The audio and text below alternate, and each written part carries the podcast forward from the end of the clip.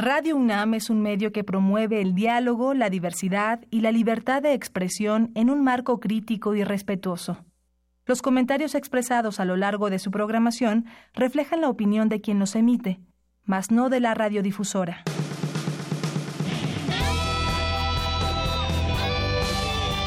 Prisma RU. Relatamos al mundo.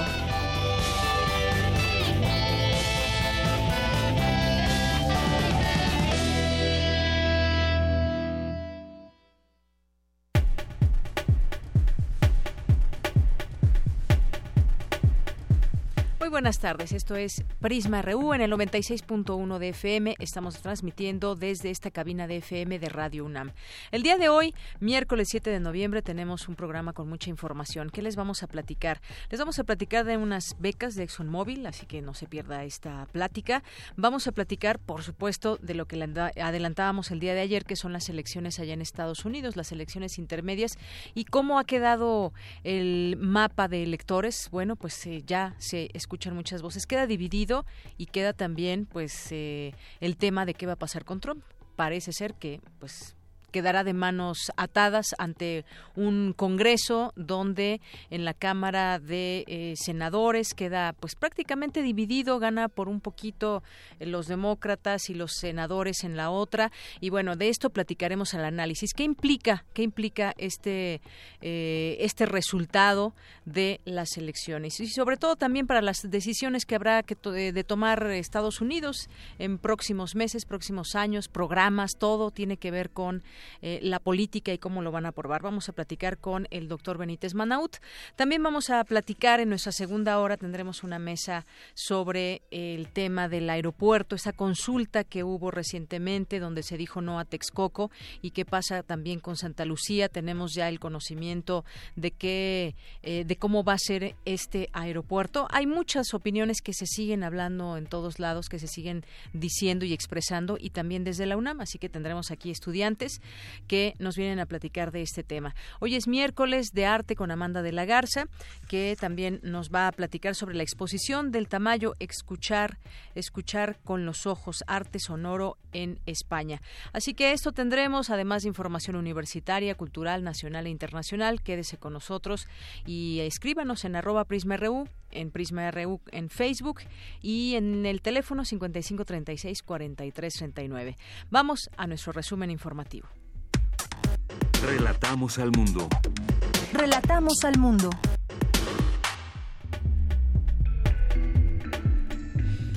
Es la una de la tarde con siete minutos y en los temas universitarios, la UNAM y el Instituto Cervantes de España renovaron el convenio de colaboración para fortalecer los lazos académicos. Mi compañera Virginia Sánchez nos tendrá los detalles.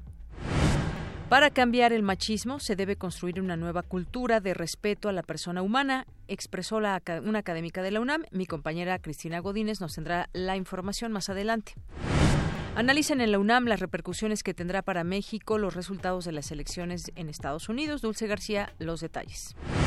Un tema que se analizó desde el CISAN y aquí le tendremos toda esta información. Más de 40 expertos participan en el seminario La transformación histórica del régimen mexicano en el contexto global. Cindy Pérez Ramírez nos ampliará la información. En los temas nacionales, ante el Consejo de Derechos Humanos de la ONU, el gobierno mexicano reconoció pendientes en temas como tortura, desaparición de personas, agresiones a periodistas y feminicidios. El gobierno de Chihuahua interpuso un tercer recurso jurídico para desechar la decisión de la Corte de no investigar al presidente Enrique Peña Nieto. El director del sistema de aguas de la Ciudad de México, Ramón Aguirre, explicó que arrancó muy lento el bombeo del sistema Cutzamala, por lo que el servicio se normalizaría a partir del sábado. La segunda caravana de migrantes que transita por territorio mexicano continúa su paso por Oaxaca.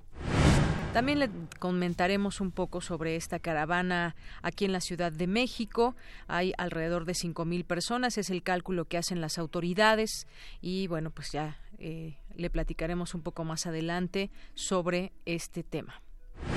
La producción de vehículos de México cayó un 4.85% en octubre, mientras que las exportaciones crecieron un 0.76% según los datos del INEGI. Hoy se registraron dos explosiones en la zona de talleres de pirotecnia en Tultepec. No hay personas lesionadas o fallecidas, únicamente daños materiales. En los temas internacionales, el presidente de Estados Unidos, Donald Trump, afirmó que si los demócratas en la Cámara Baja quieren investigarlo, los republicanos que llegarán al Senado se encargarán de investigarlos por filtraciones de información clasificada. Siete mujeres y cinco hombres serán los encargados de juzgar al narcotraficante Joaquín Guzmán Loera, alias El Chapo, en Estados Unidos. Hoy en la UNAM, ¿Qué hacer y a dónde ir? La antigua Academia de San Carlos te invita a la inauguración de la exposición La solemnidad es la enemiga de la imaginación, con carteles del artista Piotr Kunz. Este diseñador gráfico, de origen croata, cuyos cientos de diseños, logotipos y carteles operan principalmente en el espacio visual, durante años se convirtió en uno de los principales representantes del diseño de carteles polacos. Asiste a la inauguración de esta muestra hoy a las 19 horas en el patio central de la antigua Academia de San Carlos, ubicada en calle Academia número 22, Centro Histórico.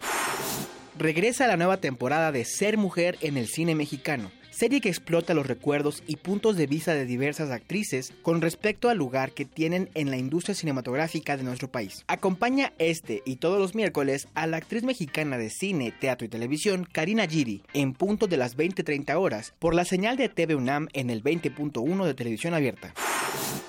Con la finalidad de incrementar la convivencia deportiva entre la UNAM y el Instituto Politécnico Nacional, se organizan una serie de eventos de diversas disciplinas deportivas entre ambas instituciones. Asiste hoy al encuentro de handball en las categorías superior femenil y superior varonil que se llevará a cabo en el frontón cerrado de Ciudad Universitaria en punto de las 19 y 20 horas. O si lo prefieres, asiste al partido de baloncesto en la unidad Zacatenco del IPN a las 18 horas.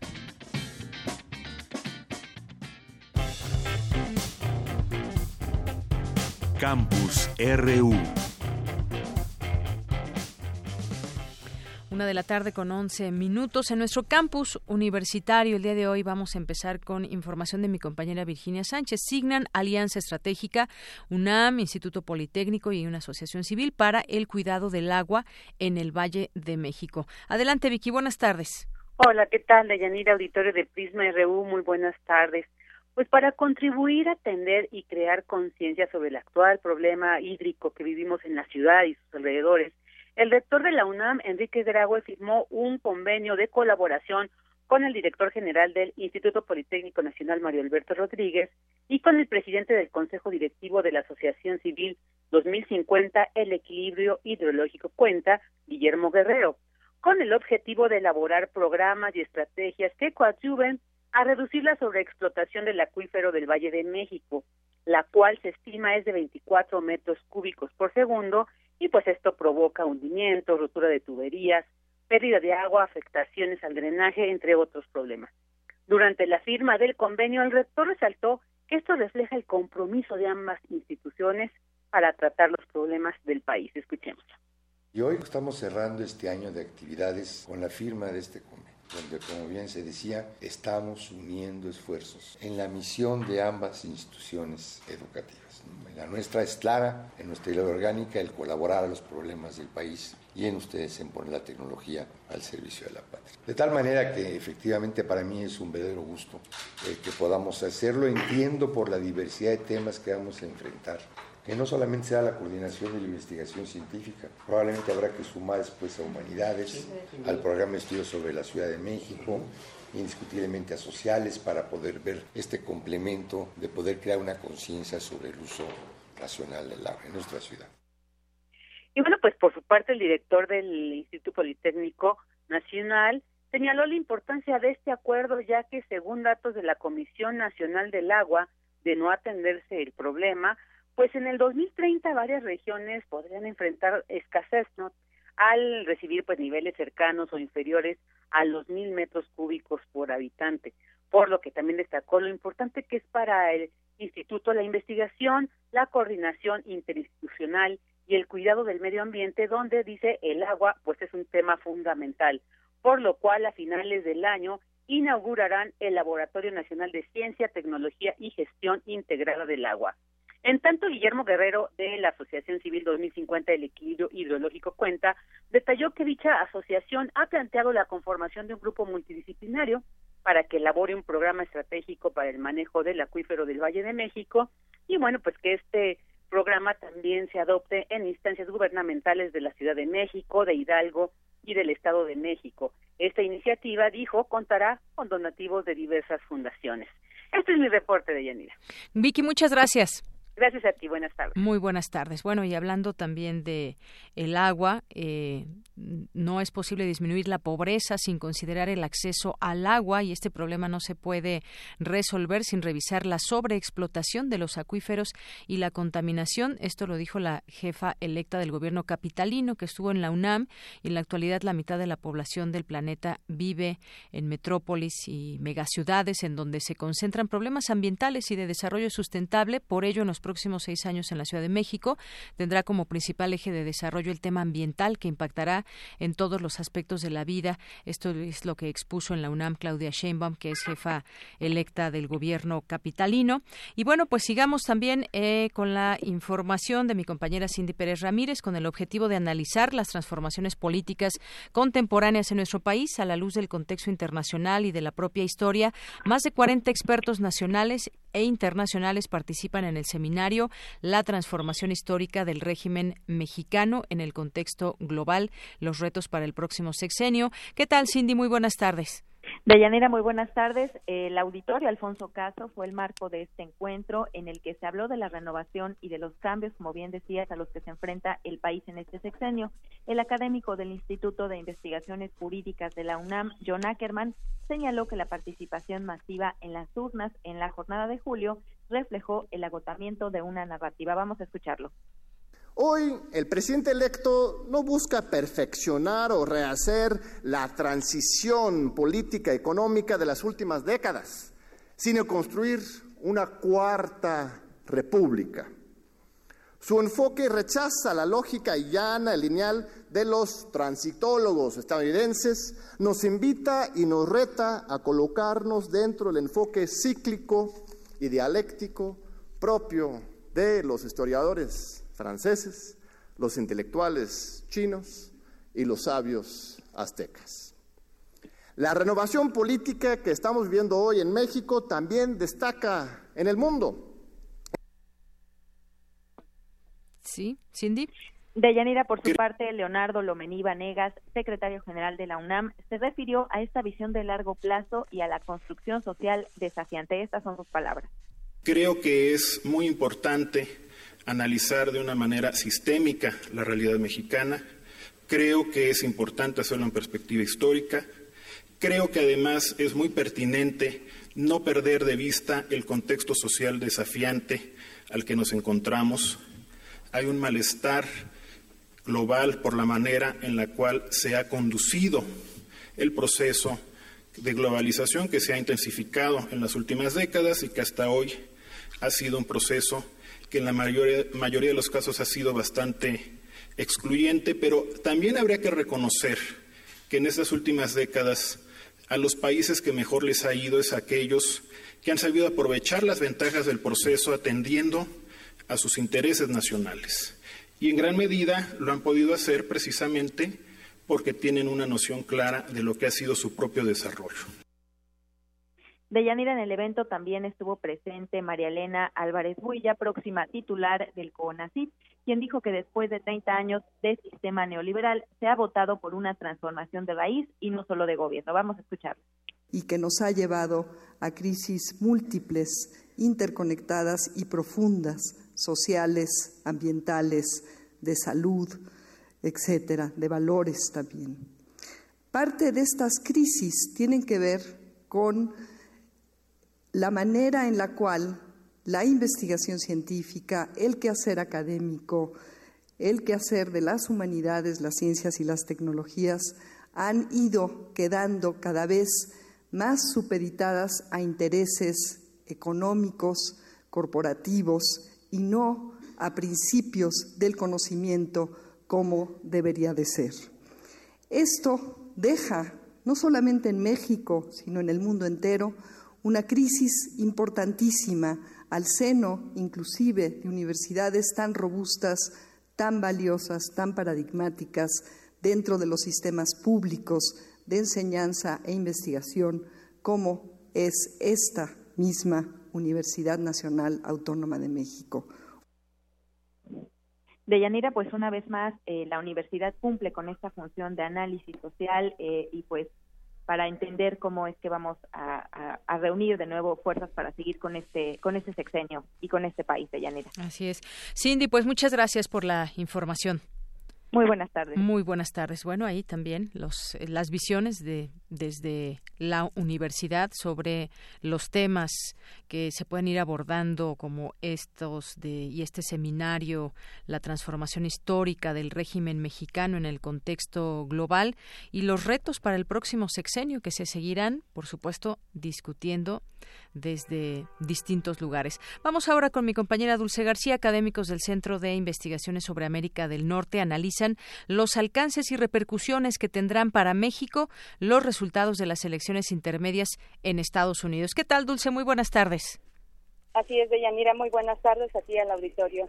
Ayer se realizaron en Estados Unidos las elecciones intermedias en las que se eligió un tercio del Senado, eh, toda la Cámara de Representantes y 36 gobernadores. A través de este proceso, votantes de toda la Unión Americana evaluaron los dos primeros años de gobierno de Donald Trump para orientar la política hacia el 2020. Investigadores del Centro de Investigaciones sobre América del Norte de la UNAM brindaron un análisis del desarrollo, resultados y posibles consecuencias de estas elecciones intermedias que en el contexto de coyuntura de resultan especialmente importantes para la región de América del Norte, pues entre otras razones el Congreso electo será el que ratifique el Tratado México-Estados Unidos-Canadá el próximo año.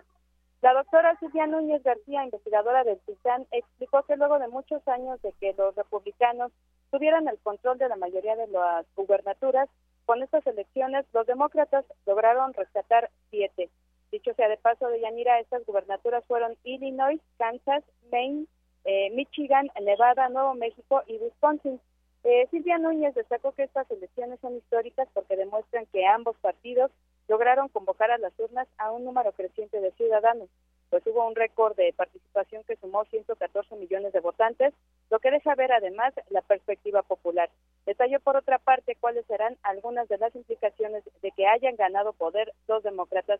Vamos a escuchar a la investigadora de Yanira como el presidente su lenguaje corporal era más que evidente, profundamente desencajado. Sin embargo, comenzó por decir, los republicanos ganamos, porque nuestro, eh, nuestro poder en el, en el Senado aumentó. Pero lo señalaba con un semblante particularmente de profundo desencanto. El poder está dividido, los demócratas tienen ahora la Cámara de Representantes y en esa Cámara, uno de los poderes más importantes en la coyuntura actual es el derecho de citación.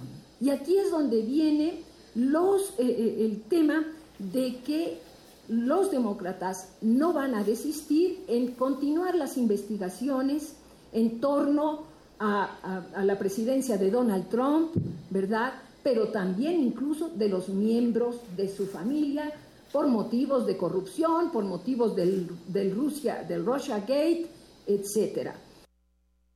Y bueno, Deyanira, en esta conferencia de prensa también estuvo presente el doctor Juan Carlos Barrón, secretario académico del CISAN, quien dijo que es de destacar la profundización de la división estadounidense, pero también que ello ha permitido una bancada demócrata más diversa, la cual podría ser un frente importante ante la política autoritaria de Trump. Aquí sus palabras de Yanira con más mujeres, con personas que están por primera vez en la, en la Cámara de Representantes eh, y que, pues bueno, pues desde luego el movimiento feminista se, se hace de múltiples curules, lo cual pues, es, es eh, notorio porque ellas han sido eh, un referente clave frente al autoritarismo y las majaderías de Donald Trump.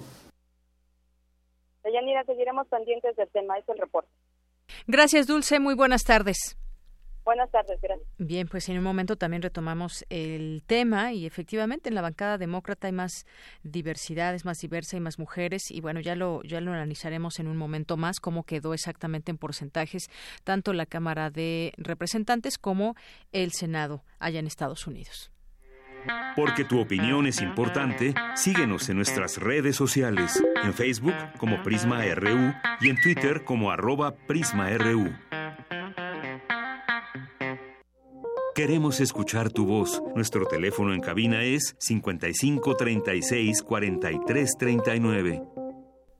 Continuamos una de la tarde con 24 minutos y ya tenemos en la línea telefónica a Eric Berzaín García Ventura, que es ingeniero en computación y ex becario de la generación 2017 de eh, ExxonMobil. ¿Qué tal, Eric? ¿Cómo estás? Muy buenas tardes.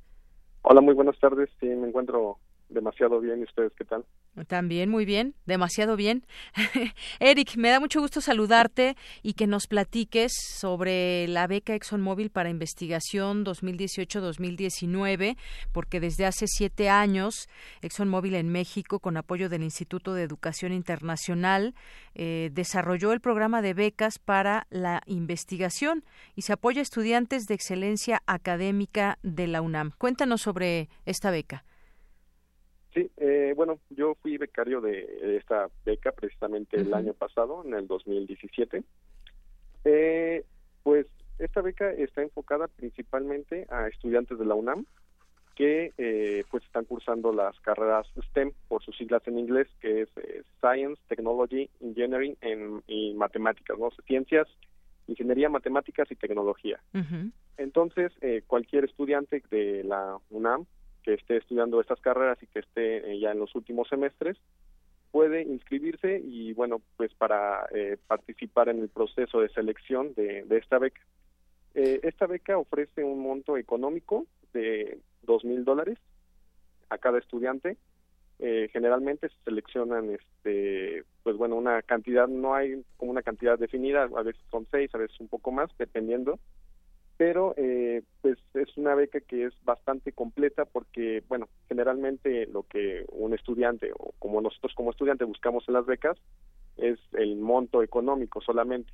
Esta esta beca eh, que no nada más ofrece un bastante monto económico que es considerable son pues al día de hoy son como 38 mil pesos más o menos de los dos mil dólares. Eh, ofrece pues también sesiones con mentores sesiones de inglés para practicarlo con pues hablantes nativos sí. Eh, y pues también un viaje a, a, las oficinas centrales de ExxonMobil en Houston.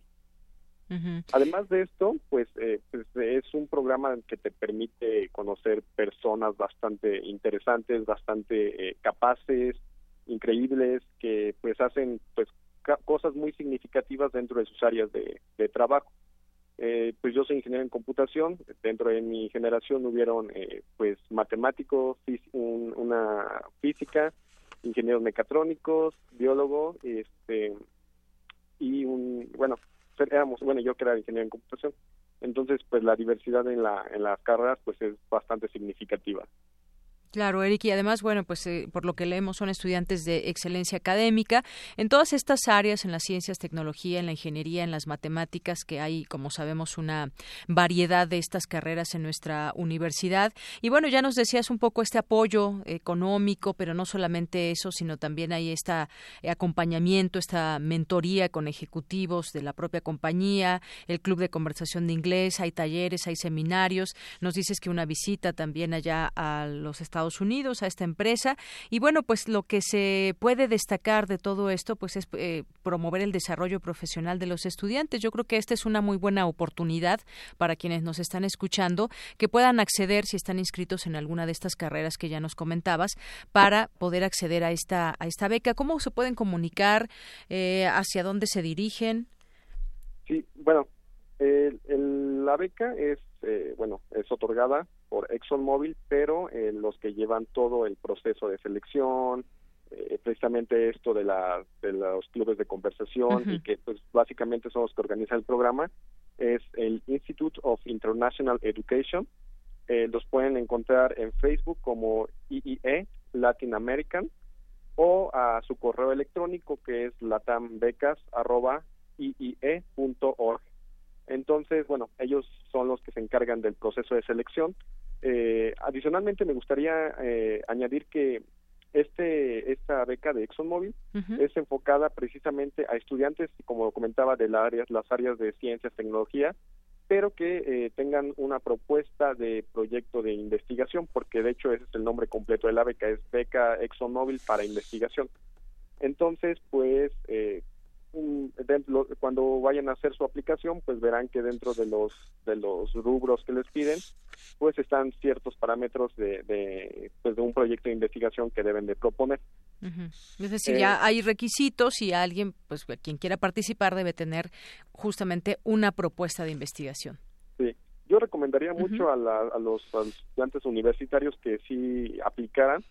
Eh, muchas veces uno piensa que por no tener un promedio tan alto o habilidades, eh, pues iguales a otros que otros compañeros tienen, pues uno está en desventaja, pero realmente es un el proceso de selección para los becarios es un proceso bastante completo que aunque no quede seleccionado sí te deja eh, pues una experiencia muy grata y muy enriquecedora para futuras eh, postulaciones ya que no solamente se busca la parte de un buen promedio sino son otras habilidades que también se toman en cuenta eh, y que pues al final es un proceso que busca a estudiantes de alto rendimiento porque precisamente este programa es este pues de alto rendimiento. Claro, y que ya tengan pues cierto objetivo pues eh, claro dentro de la investigación, así que quienes nos estén escuchando que tengan estas eh, cumplan estos requisitos, ya nos decía Eric dónde se pueden dirigir, está este correo electrónico latambecas@iie.org, así que pueden acercarse y conocer por lo pronto también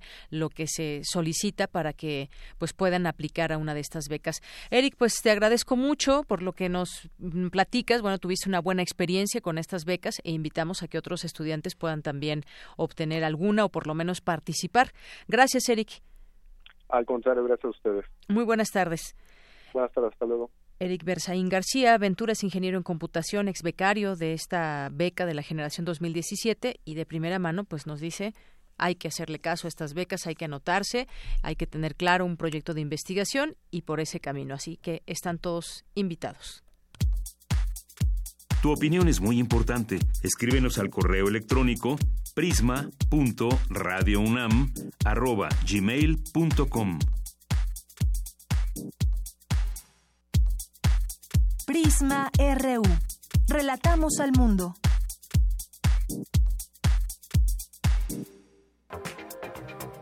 Internacional RU.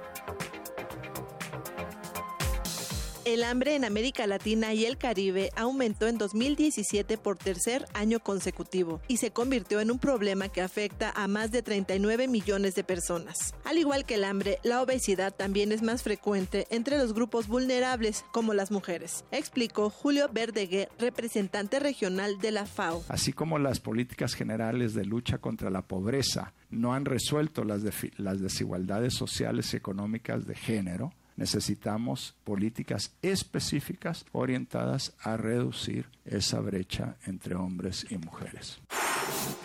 Los 79 estudiantes secuestrados el pasado lunes en una escuela secundaria en la región noreste de Camerún han sido liberados, según fuentes del Ministerio de Comunicación después de que el Tribunal Supremo español decidiera que el cliente debe seguir pagando el impuesto de las hipotecas. El presidente Pedro Sánchez anunció que mañana a través de un real decreto de ley serán los bancos quienes asuman el pago de este impuesto. Que nunca más los españoles paguen este impuesto y lo pague el sector financiero. Para ello lo que vamos a hacer es modificar la ley que regula el impuesto sobre transmisiones patrimoniales y actos jurídicos documentados. El presidente de Venezuela, Nicolás Maduro, indicó que todo el que invierta en el sistema de ahorro Petro de aquí al 31 de diciembre tendrá la posibilidad de convertir de manera libre el Petro en otra divisa convertible. Este ahorro es único y exclusivo de Venezuela. Ningún país del mundo tiene ahorro en una moneda tan sólida como el Petro. El Petro que yo voy a comprar, como lo estoy comprando hoy, en este periodo especial, lo voy a poder convertir en una divisa convertible. Si lo convierto, por ejemplo, en yuanes, en dólares, en euros, en bitcoin, con ese dinero usted podrá comprar ahora en diciembre lo que quiera. Además de definir la Cámara de Representantes y el Senado, las elecciones intermedias en Estados Unidos también modificaron el panorama nacional sobre el uso de la marihuana. En Michigan votaron a favor del uso del cannabis, convirtiéndose en el décimo estado en aceptar el consumo lúdico de la hierba. Las mujeres hacen historia en las elecciones legislativas de Estados Unidos. Entre las representantes elegidas se encuentran latinas, inmigrantes, mujeres muy jóvenes, candidatas LGBT, musulmanas. Una de ellas es Ilan Omar, una ex refugiada que huyó de la guerra civil de Somalia. Escuchemos parte de su discurso de victoria. La primera mujer de color en representar nuestro estado en el Congreso la primera mujer que lleva velo representando nuestro estado en el Congreso. La primera refugiada elegida en el Congreso y una de las primeras mujeres musulmanas elegidas en el Congreso. Con audios de ONU Noticias y Euronews, las breves internacionales con Ruth Salazar. Gracias, Ruth. Una con 34 minutos. Vamos a continuar platicando de temas internacionales, específicamente el caso de las elecciones en Estados Unidos. Ya está en la línea telefónica el doctor Raúl Benítez Manaut, que es profesor e investigador del Centro de Investigaciones sobre América del Norte de la UNAM. Es especialista en asuntos de seguridad internacional de América del Norte y política exterior de Estados Unidos, México y América Latina. Y bueno, hoy ese tema, elecciones intermedias en Estados Unidos. Doctor, bienvenido a este espacio. Buenas tardes. Buenas tardes a toda la audiencia de, Radio UNAM, es un gusto estar con ustedes.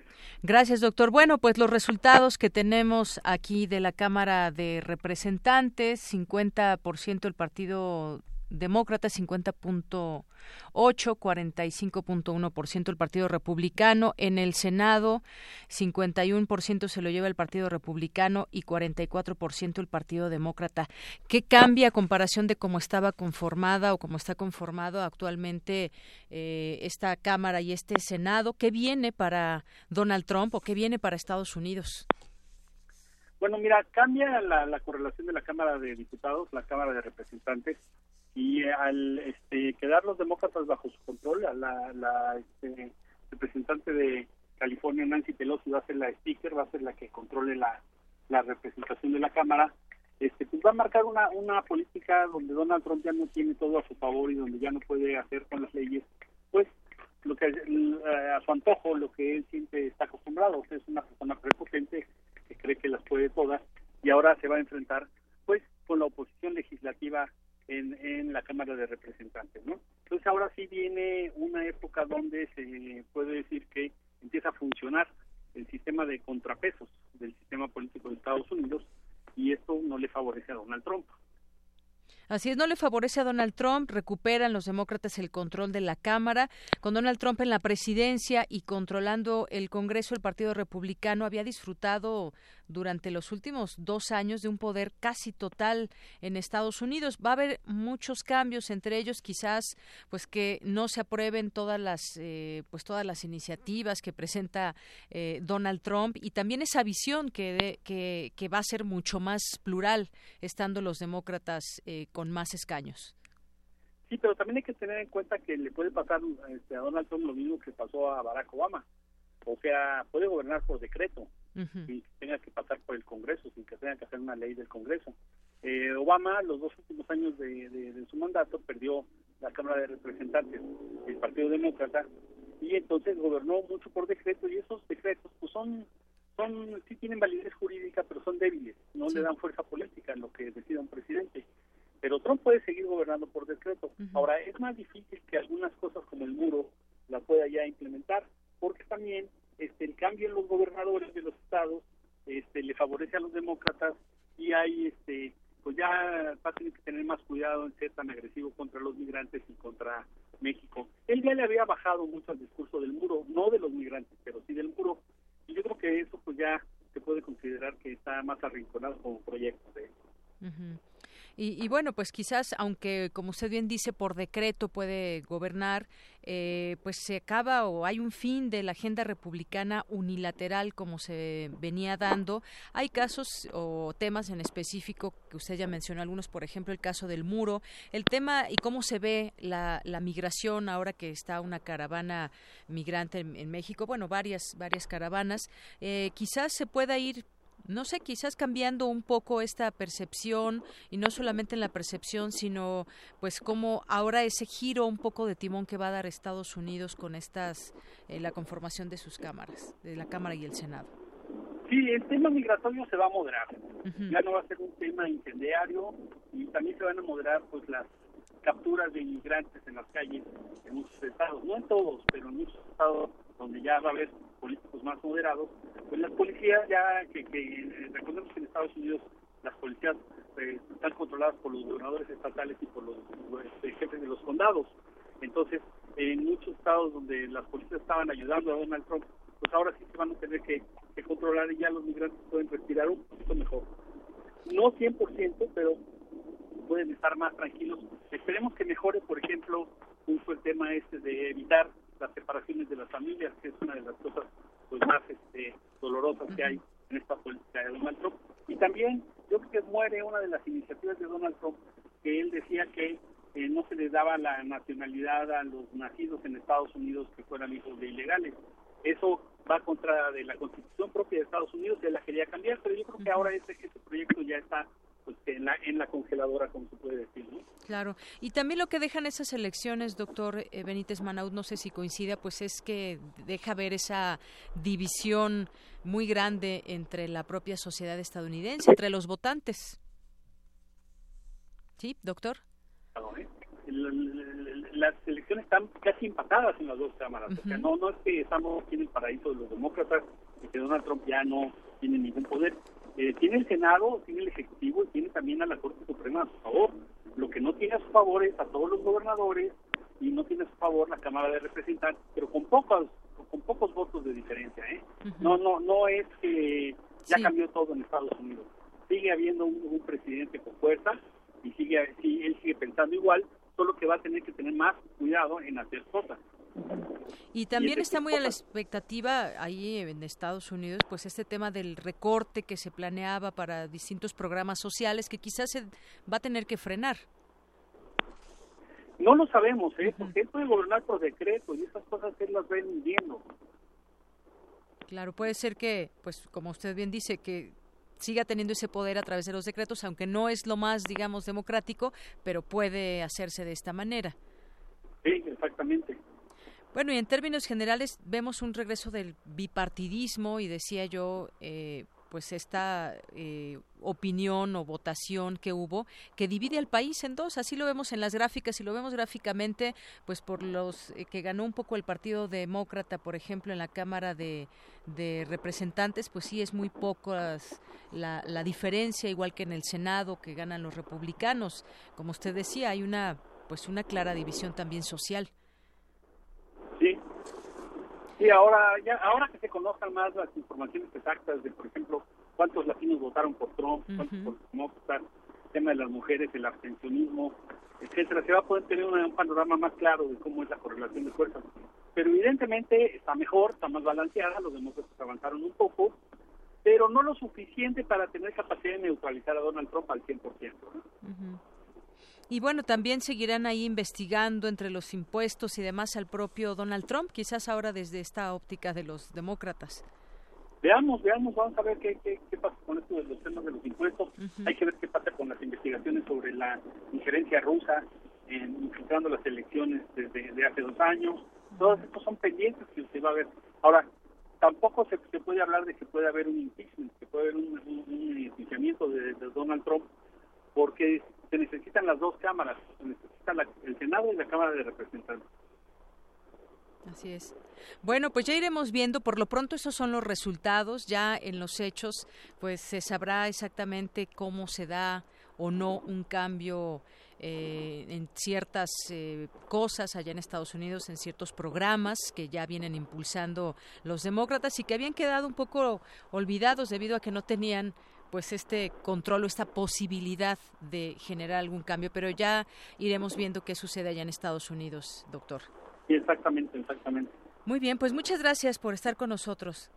Cómo no, que le vaya muy bien. Hasta luego. Hasta luego, muy buenas tardes. Doctor Raúl Benítez Manaut, profesor e investigador del Centro de Investigación sobre América del Norte de la UNAM, especialista en estos temas de seguridad nacional y política exterior de Estados Unidos. Pues sí, muchas cosas estarán por verse. Por lo pronto, pues este resultado implica muchas cosas. Ya no tendrá toda esa manga ancha, digamos, el Partido Republicano para hacer lo que venía haciendo en estas, en la Cámara de Representantes, en el Senado. Va a haber mucho mayor supervisión sobre la Casa Blanca. Eso es un hecho.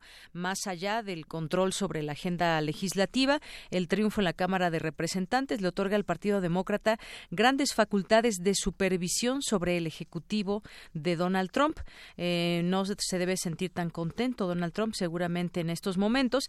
Y bueno, con su nueva mayoría, los demócratas podrán designar a sus legisladores al frente de las comisiones parlamentarias, incluyendo, por ejemplo, del Comité de Inteligencia de la Cámara Baja, en cuyo seno y bajo mando republicano se desarrolló una investigación sobre la supuesta interferencia de Rusia en la campaña presidencial de 2016.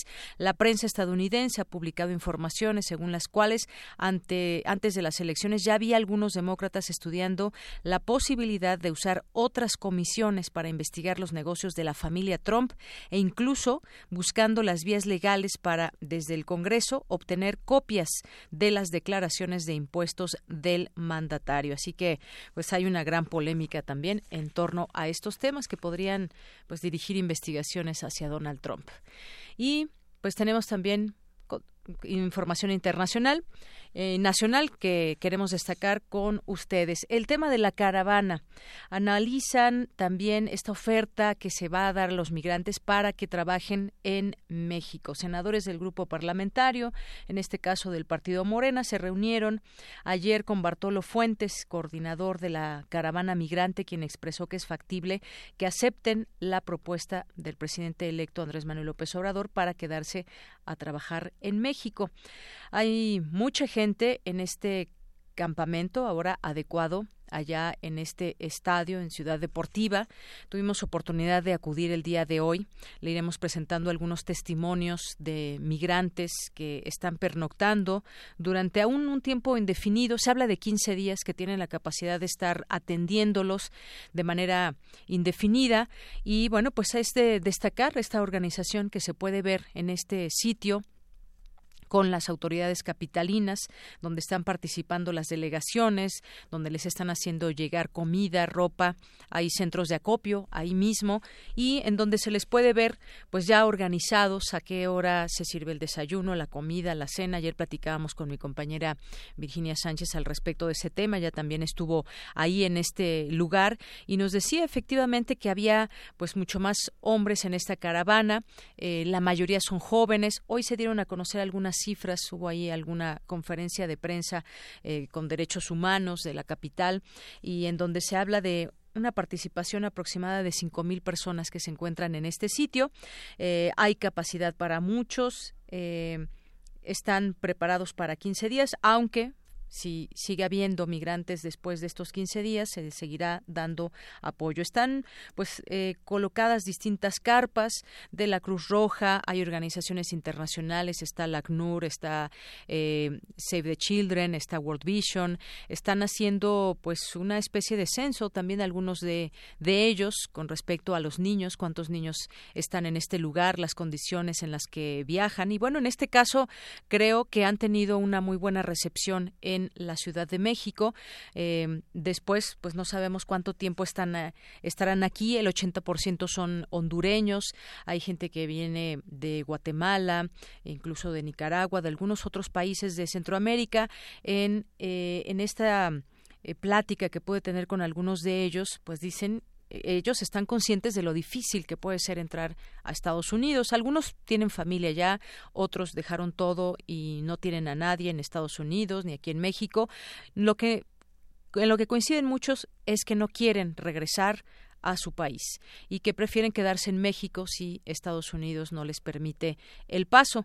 Aquí, pues eh, decía yo al principio que ya se están reuniendo, están haciendo, eh, asentando esta propuesta para que se puedan quedar a trabajar. Muchos de ellos se dedican a la construcción, hay muchas mujeres también que dicen, bueno, yo estoy dispuesta a cocinar, a trabajar en lo que se pueda.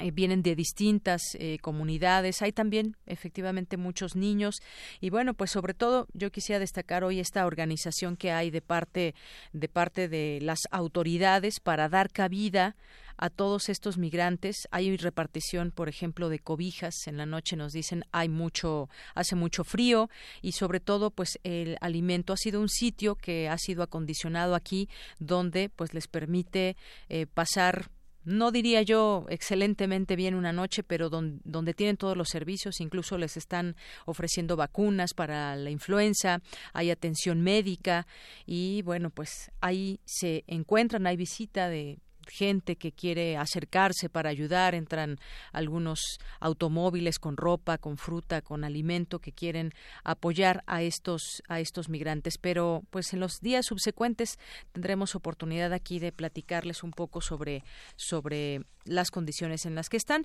Avanza la caravana de 1.500 migrantes también por el istmo de Tehuantepec, una segunda caravana conformada por aproximadamente 1.500 migrantes.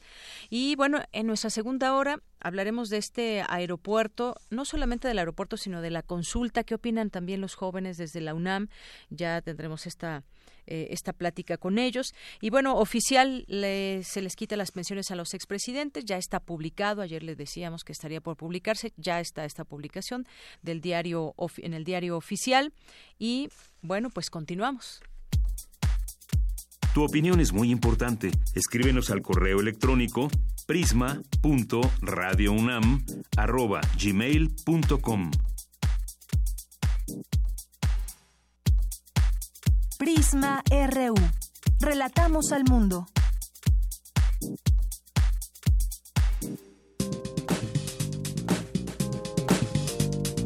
Cultura RU.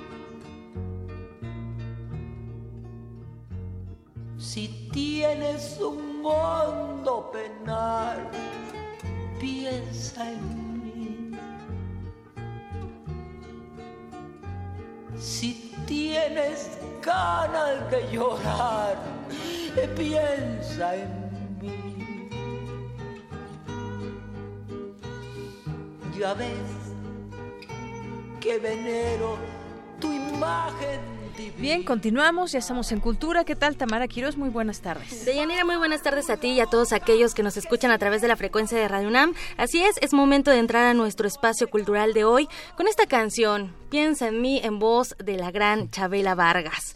Una migrante, ella migró a México desde su natal Costa Rica a los 17 años para convertirse en un icono de la música tradicional mexicana, siempre promoviendo a México, a su música, y hace unos días, le, bueno, fue homenajeada como parte de la conmemoración del Día de Muertos en el Museo de Arte Contemporáneo de Quebec, y donde también en este espacio la representación de la UNAM montó un altar a la pintora Frida Kahlo. Y es que hablar hablar de una es ligarse con la otra. Y ya que tocamos el tema de Frida Kahlo, bueno, hoy vamos a hablar de una puesta en escena que retoma el legado de Magdalena Carmen Frida Kahlo Calderón. Y para ampliar más la información, ya se encuentra con nosotros en esta mesa de Prisma RU la productora y actriz Ana Karina Guevara, quien protagoniza Kahlo Viva la Vida. Ana Karina, bienvenida a este espacio. Muchísimas gracias, muchísimas gracias a las dos por recibirme. Al contrario, gracias a ti por visitarnos, por regresar a estos micrófonos. Nos contaba que ya habías venido a Radio UNAM. Sí, claro. Pero hace mucho tiempo. Sí, sí, sí. Oye, y hoy nos vienes a hablar de una puesta en escena que, bueno, van a estrenar el 10 de noviembre. Así es. Vamos a estrenar este sábado 10 de noviembre en el foro Belecen un espectáculo unipersonal que se llama Calo Viva la Vida, este, dirigida por... Eh, Pilar Bolívar, la obra es de Humberto Robles y estoy, la verdad, muy feliz porque esto para mí es un sueño hecho realidad. Estamos como productoras, Pilar Bolívar y yo, eh, ser dirigida y, ir de la mano de Pilar eh, es una gran experiencia. Ella, digo, tiene una gran trayectoria como actriz y como directora y recientemente ha hecho ella personalmente muchos monólogos. Entonces, qué mejor que, que ser cómplice de, de Pilar, que además es una gran amiga mía. Y bueno, este espectáculo es eh, ayer ayer que estábamos en un ensayo general era una yo decía es que esta es una caja de sorpresas claro. Este no o sea por lo que hay en el vestuario la escenografía la música eh, estoy de verdad muy muy contenta de, de y muy honrada de llevar a escena a, a Frida Kahlo y de una manera en lo particular muy honesta. Okay quisiera que la gente conozca a esta Frida fuera de los del, del folclore y del de toda esta comercialización que se ha hecho de su imagen y que y que encuentren a esa Frida en su intimidad con sus eh, con sus pasiones, con sus obsesiones, con sus amores, con sus frases era muy dicharachera, con un sentido del humor muy muy particular, mordaz, eh, y este y bueno, creo que la gente creo que la gente va a conocer a esa Frida de manera cercana. Y es que, bueno, Frida Kahlo, además de ser una de las pintoras que representa muy bien a México, siempre también ha sido como un punto de debate, ¿no? Muchos eh, critican su pintura, pero pero muchos la defendemos también porque decimos es que Frida pintaba desde el alma, ¿no? Ella ella no llevaba una técnica como tal, ella más bien el sufrimiento pues lo enfocaba al arte. Así es. Sí, este Frida es una mujer que que por su condición física vivió en una prisión, en una prisión de, de sus corsés con estas imposibilidades eh, físicas y entonces estuvo mucho tiempo, como todo mundo sabe, encerrada, pero simple, pero sí ella era una mujer de espíritu libre. La libertad ella nos enseña que radica en otro lado, radica en tu interior y era muy libre para vivir, para amar, para expresarse, para crear. Claro. Y así como tú dices, ella lo dice en el en el monólogo, lo decimos. Eh, eh, yo no, o sea, yo no pretendo ser surrealista, yo lo que, el arte que yo hago me sale de las tripas, ¿no? Y es mi manera de expresarle mi amor a Diego. Exacto, y bueno, y, y también en algún momento a, Chabela Vargas, que ella también lo dijo, ¿no? Que Frida vivía para ella y para Diego, en alguna confesión ella sí se lo, se lo contó. Así es, sí, Chabela vivió más de un año con él, con, en, en, en, la, casa azul? en la casa azul y este y claro que también e, es, es este no se puede pasar de largo sin sin sin mencionar a, a la dama del poncho rojo. Así es. A mi chamana. Así es. Oye, y bueno, vas muy bien acompañada. Eh, Pilar Bolívar es magnífica, tanto en el teatro como en el cine, la televisión. Ha hecho muchas cosas. Tú también, más de 30 montajes ya has representado. Ahora llegas con este monólogo que, bueno, además retoma Viva la Vida, una de las últimas obras de Frida Kahlo también. Así es. Eh, también a pesar eso de, del sufrimiento que ella pudo experimentar en su vida, esto precisamente como, como es el título, como, como se nombra este espectáculo, es un canto a la vida. Frida es una gran sobreviviente, una gran amante de la vida y eso es lo que a lo que invitamos a la gente. Esto es una celebración, es una celebración de vida y, y un homenaje a Frida y, y, eso, o sea, se yo creo que esto, bueno, esto se plantea como si fuera el, los, últimos, los últimos momentos de Frida y si llegas a esos últimos momentos de tu vida todavía atormentándote, entonces nada valió la pena. Esto es una, una Frida eh, que, que, ha sublimado eh, tanto en su arte y, y muy resuelta, muy este eso que ama por sobre todo a la vida misma. Qué bonita forma de homenajearla, ¿no? De homenajearla a través también de la mirada de uno de los dramaturgos, pues que también es muy importante, Humberto. Exactamente, Humberto ha este ha escrito varias obras al las cuales hemos visto. Y, lo han traducido a varios idiomas también. Así es, y esta misma obra se ha representado en muchos países y nosotros también aspiramos a, a esta obra. Está diseñada para, para ir a diferentes foros, a diferentes ciudades y, y, claramente a diferentes países. Oye, y en este foro Belecén, es Belecén, ¿verdad? Eh, están como remodelando también este, bueno, más bien ya lo remodelaron y es una forma como un poquito más íntima de interactuar tanto los actores con el público. Exactamente, es un foro muy muy pequeño, precioso y, muy nuevo, tiene un año. Eh, eh, está hecho con toda la mano y es eso, resultan los espectáculos absolutamente íntimos en donde en donde da la oportunidad de interactuar con el público, en donde esta esta celebración, porque lo que donde parte todo este espectáculo es que Frida está organizando una fiesta para sus muertos y para los vivos que están ahí. O sea que si nosotros queremos ir a una fiesta con todo este folclore, con toda esta alegría, tenemos que ir a ver la obra a partir del 10 de noviembre. Así, ahí Frida va a cantar y a, echarse sus, sus, bromas y a contar un poco de su vida y a compartir con el público. Excelente. Oye, Ana Karina, eh, ¿qué reto ha representado para ti, pues justo representar a Frida Kahlo? Y luego en un monólogo. Así es. Bueno, eh, el monólogo de por sí tiene su grado de dificultad. ya no hay en dónde apoyarse más que más que en, ti mismo. Exactamente. bueno, afortunadamente sí cuando cuando entro a escena apelo a esos más de 40 años que tengo de pisar las tablas porque de pronto sí sí es este eso, todo un todo un reto. Este bueno, el, el, encarnar, el traer a, Frida, te digo, de una manera honesta, eh, con toda esta dificultad física, es algo súper importante que, que me ha llevado, el trabajo físico me ha llevado a acercarme a, la, a la figura de, de, Frida. Es una gran dificultad esa. Y además, en este monólogo vamos del, de... Eh, de momentos eh, cómicos, a la risa, al, al, al, llanto, eh, es, está todo el tiempo, es como una montaña rusa y eso, eso a mí como actriz me encanta. Y me encanta que en la medida en que yo lo logre, la gente también se, se emocione conmigo. Pues vámonos emocionando ya desde ahorita. Ahí vámonos al, al foro Belecen.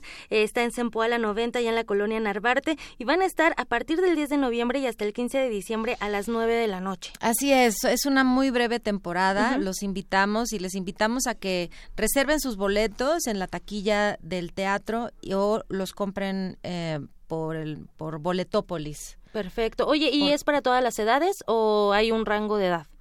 Yo creo que es para todas las edades. Excelente. Yo creo que, a todo mundo le encantará. Eh, no estás para saberlo, pero aquí en Radio UNAM en alguna en alguna ocasión eh, impartimos ahí un un curso de iniciación radiofónica y a mí me sorprendió mucho que los niños de siete años ya conocen, o sea, conocen la historia de Frida Kahlo, de su accidente, de su amor, de quién era. Entonces a mí me sorprende mucho eso, ¿no? Es. una referencia que qué bueno que están retomando su historia, que lo están haciendo a través del teatro, que lo están haciendo de esta forma tan orgánica. Muchas gracias, muchas gracias. Y esa es, esta es nuestra interpretación eh, y, y yo creo que la gente se va a llevar muchas, muchas gratas sorpresas. Excelente. Bueno, pues que viva la vida Ana Karina Guevara. ¿Cómo no? Claro que sí. Viva la vida, Calo, viva la vida. Ahí está una opción de teatro para que vayan. Y bueno, pues ya nos despedimos porque ya vamos al corte de Yanira. Pero les deseamos que tengan una excelente tarde y no olviden la fecha, 10 de noviembre. Gracias, gracias Tamara y gracias Ana Karina. Muchas gracias por visitarnos. vamos a hacer un corte justamente. Regresamos a la segunda hora de Prisma RU.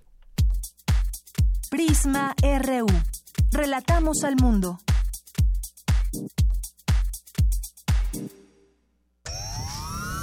Allá afuera pasan cosas que sentimos fuera de nuestras manos. ¿De qué tenemos que pedir perdón? ¿De no morirnos de hambre? Creemos que solo pertenecen a los políticos. Hemos sido tolerantes hasta exceso de Pero en ese mundo, controlado por una minoría, los de la mayoría tomamos las decisiones. Esto es un fanzine sobre la agenda pública y tus derechos en ella, a ritmo de cumbia y salvaje pop. pop. El modernísimo. Todo es política. Miércoles, 21 horas. Por el 96.1 de FM, Radio UNAM. La Facultad de Medicina de la UNAM, a través del Departamento de Psiquiatría y Salud Mental, ofrece a la comunidad universitaria los servicios de su Clínica de Atención Integral para las Adicciones. De lunes a viernes de 10 a 18 horas. Para más información, comunícate al teléfono 56 23 21 27 o consulta la página www.psiquiatria.facmed.unam.mx. La fortaleza de los mexicanos está en la unión, porque somos uno cuando se trata de ayudar a los demás, de darle lo mejor a nuestras familias y de trabajar para que a México le vaya bien. Gracias por tu confianza. Hoy queremos decirte que tu bienestar es lo más importante para nosotros. Por eso nos vamos a esforzar cada vez más. Ese es nuestro mayor compromiso y lo haremos con responsabilidad y un profundo amor por México. PRI. El Museo Nacional de Arte abre sus puertas a la exposición Saturnino Herrán y otros modernistas. La muestra reúne 86 piezas entre pinturas, dibujos, fotografías e impresos, las cuales representan un recorrido por las etapas de producción del artista. Complementan la exhibición obras de Alberto Garduño, Alfredo Ramos Martínez, Ángel Zárraga, Francisco Goitia y Germán Gedovius. Saturnino Herrán y otros modernistas se puede visitar en el Museo Nacional de Arte, calle Tacuba número 8, Centro Histórico.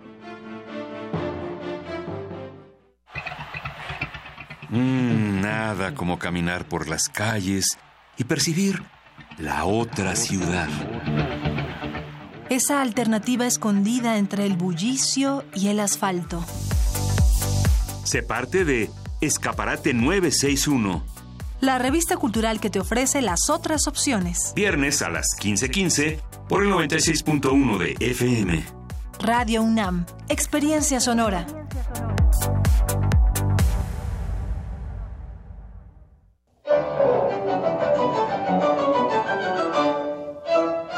Las cuerdas se acarician, se atacan, se percuten, se les exprimen las infinitas posibilidades contenidas en tres instrumentos conjuntos.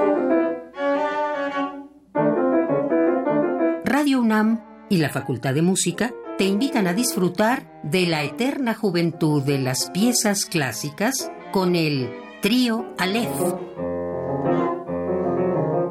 José Antonio Ávila en el violín, Sandra Espínola en el violonchelo e Isaac Hernández en el piano. Domingo 18 de noviembre a las 17 horas en la sala Julián Carrillo de Radio UNAM. Adolfo Prieto 133, Colonia del Valle, cerca del Metrobús Amores. Entrada libre. La fascinación de ir a donde sea que la música nos lleve. Radio UNAM, experiencia sonora.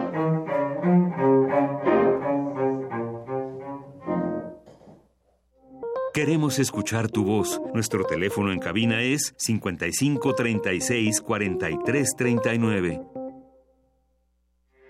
Porque tu opinión es importante, síguenos en nuestras redes sociales, en Facebook como Prisma RU y en Twitter como arroba PrismaRU.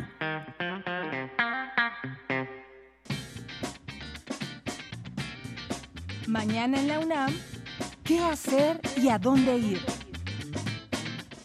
La UNAM y la Facultad de Derecho te invitan a la carrera nocturna Búhos, que se llevará a cabo el próximo 24 de noviembre a las 19 horas en el Estadio Olímpico Universitario. Puedes participar en las categorías de 10 y 5 y medio kilómetro en la rama femenil y varonil. Tienes hasta el 24 de noviembre para inscribirte. Para mayores informes, ingresa al sitio www.derecho.unam.mx diagonal carrera-atlética.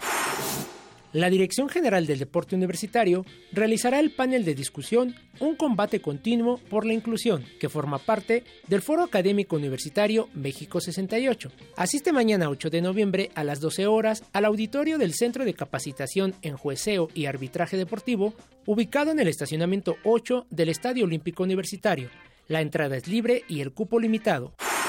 Como parte de las actividades del ciclo M68, organizado por la UNAM para conmemorar los 50 años del movimiento estudiantil de 1968, se llevará a cabo la inauguración de la exposición Operación Peine y Tijera, Los largos años 60 en la Ciudad de México, que muestra desde una perspectiva histórico-cultural el periodo en el que el arte, la cultura de masas, la publicidad y el consumo conformaron nuevos imaginarios en torno a la moderna vida cotidiana de la Ciudad de México, abordando el impacto social de la publicidad como generadora de discursos paradójicos. Asiste mañana 8 de noviembre a las 19 horas al Museo Universitario del Chopo. La entrada es libre. Bien, continuamos, son las 2 de la tarde con 8 minutos. Gracias por comunicarse con nosotros, ya sea a través de nuestras redes sociales en arroba PrismaRU, en PrismaRU en Facebook o a través de nuestro número telefónico 5536-4339. Bueno, pues aquí algunas, algunos comentarios. BLK nos dice, escuchándolos por Radio UNAM, gracias por hacer tan amenas mis tardes con el programa. Saludos, saludos también para ti. Beca Ganesh, aquí también ya siempre presente.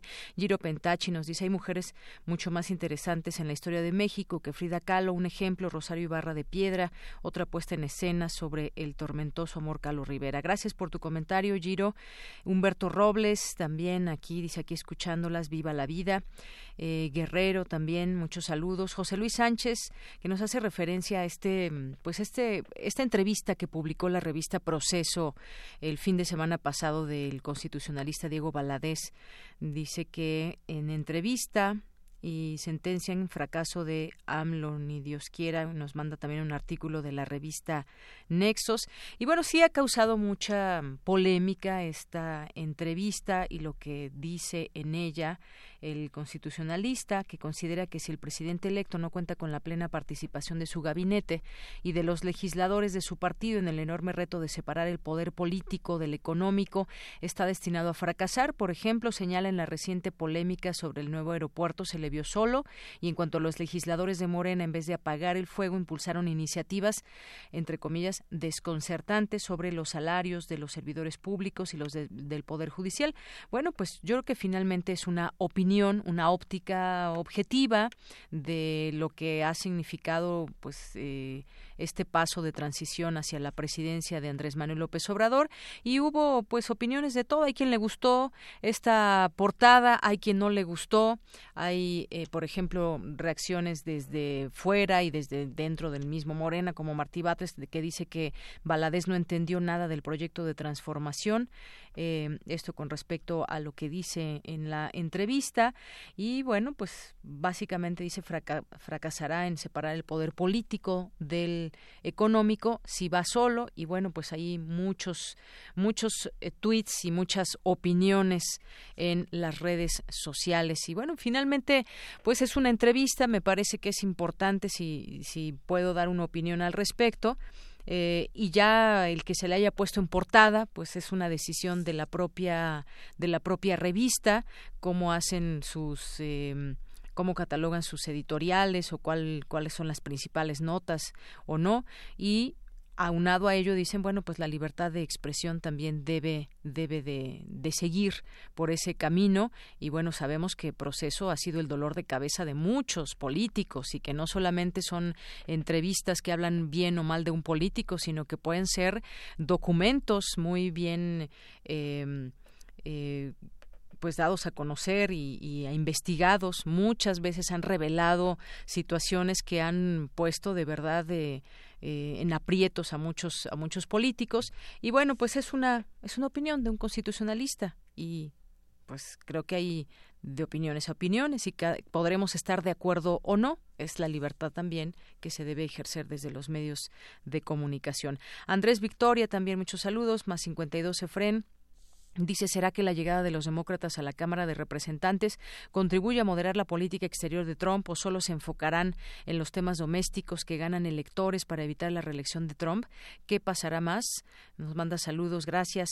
Humberto Robles también, el Zarco Iquetecuani también, Silvia Vargas, editorial Enequén, eh, Laura Martínez, Ingrid González, Abimael Hernández, Edgar, Miriam Díaz Contreras, José Carlos Ramírez, eh, muchas gracias a todos los que nos están escuchando y opinando aquí con nosotros.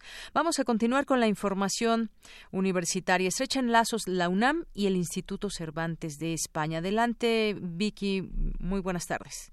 Hola, ¿qué tal, Deyanira? Muy buenas tardes a ti y al auditorio de Prisma RU. El rector de la UNAM, Enrique Graue, y el director del Instituto Cervantes del Reino de España, Luis Manuel García Montero, signaron la renovación del convenio de colaboración para fortalecer los lazos académicos y el trabajo a favor de la cultura hispánica. Dicho acuerdo establece la permanencia por tres años más del Centro de Estudios Mexicanos de la UNAM en las instalaciones centrales del Instituto en Madrid así como la realización de programas académicos conjuntos y de vinculación y cooperación para la enseñanza del español como lengua extranjera. Durante el encuentro para llevar a cabo esta renovación, el rector Enrique Graue se congratuló de seguir trabajando de la mano con el Instituto Cervantes. Es un verdadero honor y para nosotros de vez es un gusto poder renovar este convenio.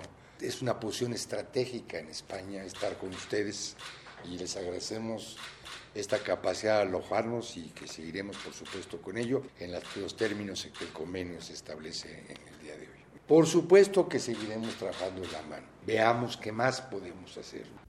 Por su parte, García Montero, quien estuvo acompañado por el embajador de España en México, Juan López Doriga Pérez, destacó el significado especial del acuerdo, ya que dijo, el Instituto Cervantes impulsa un proyecto iberoamericano que consolide a la comunidad hispánica y promueva la lengua y la cultura en la lengua española para lo cual la colaboración con instituciones de referencia en el mundo hispánico como la UNAM es decisivo. Asimismo, señaló que esta relación con nuestra máxima casa de estudios es fundamental para fortalecer el Servicio Internacional de Evaluación de la Lengua Española. Hasta aquí la información. Muy buenas tardes. Gracias, Vicky. Buenas tardes. Y en la Facultad de Ciencias Políticas y Sociales se realizó el coloquio Estudios sobre las mujeres y la igualdad de género. Cristina Godínez con la información. De Yanira Auditorio de Prisma RU, buenas tardes. La doctora Patricia Galeana participó en el coloquio Estudios sobre las mujeres y la igualdad de género, organizado por la Facultad de Ciencias Políticas y Sociales de la UNAM. En su intervención, la doctora hizo un recorrido de la época colonial a nuestros días, en donde habló del papel que ha desempeñado la mujer a lo largo de la historia de nuestro país y de los distintos obstáculos que algunas profesionistas vivieron por su condición de género.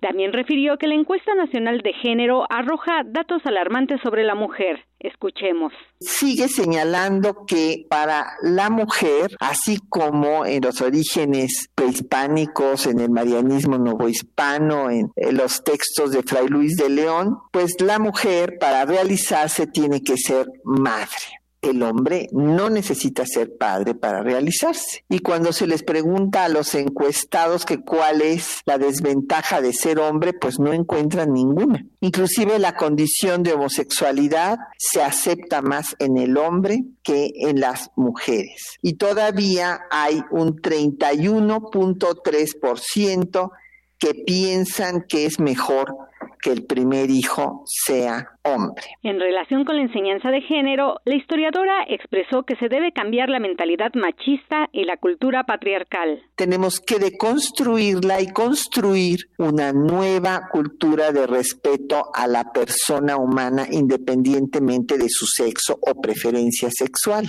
Y en ese sentido se tienen que difundir el contenido de los tratados internacionales que nuestro país ha firmado y por lo tanto, como ya lo dictaminó la Suprema Corte de Justicia de la Nación, tiene que tener vigencia como si fuera parte del derecho positivo mexicano, conocer estas normas porque en la encuesta nacional de género encontramos que más hombres que mujeres saben que hay una ley de no violencia contra las mujeres, tener una sí educación de derechos humanos pero con enfoque de género para lograr una igualdad sustantiva desde preescolar hasta posgrado y una educación informal. Por último, la doctora Galeana invitó a todas las personas a que visiten y conozcan el Museo de la Mujer. Deyanira, este es mi reporte. Buenas tardes.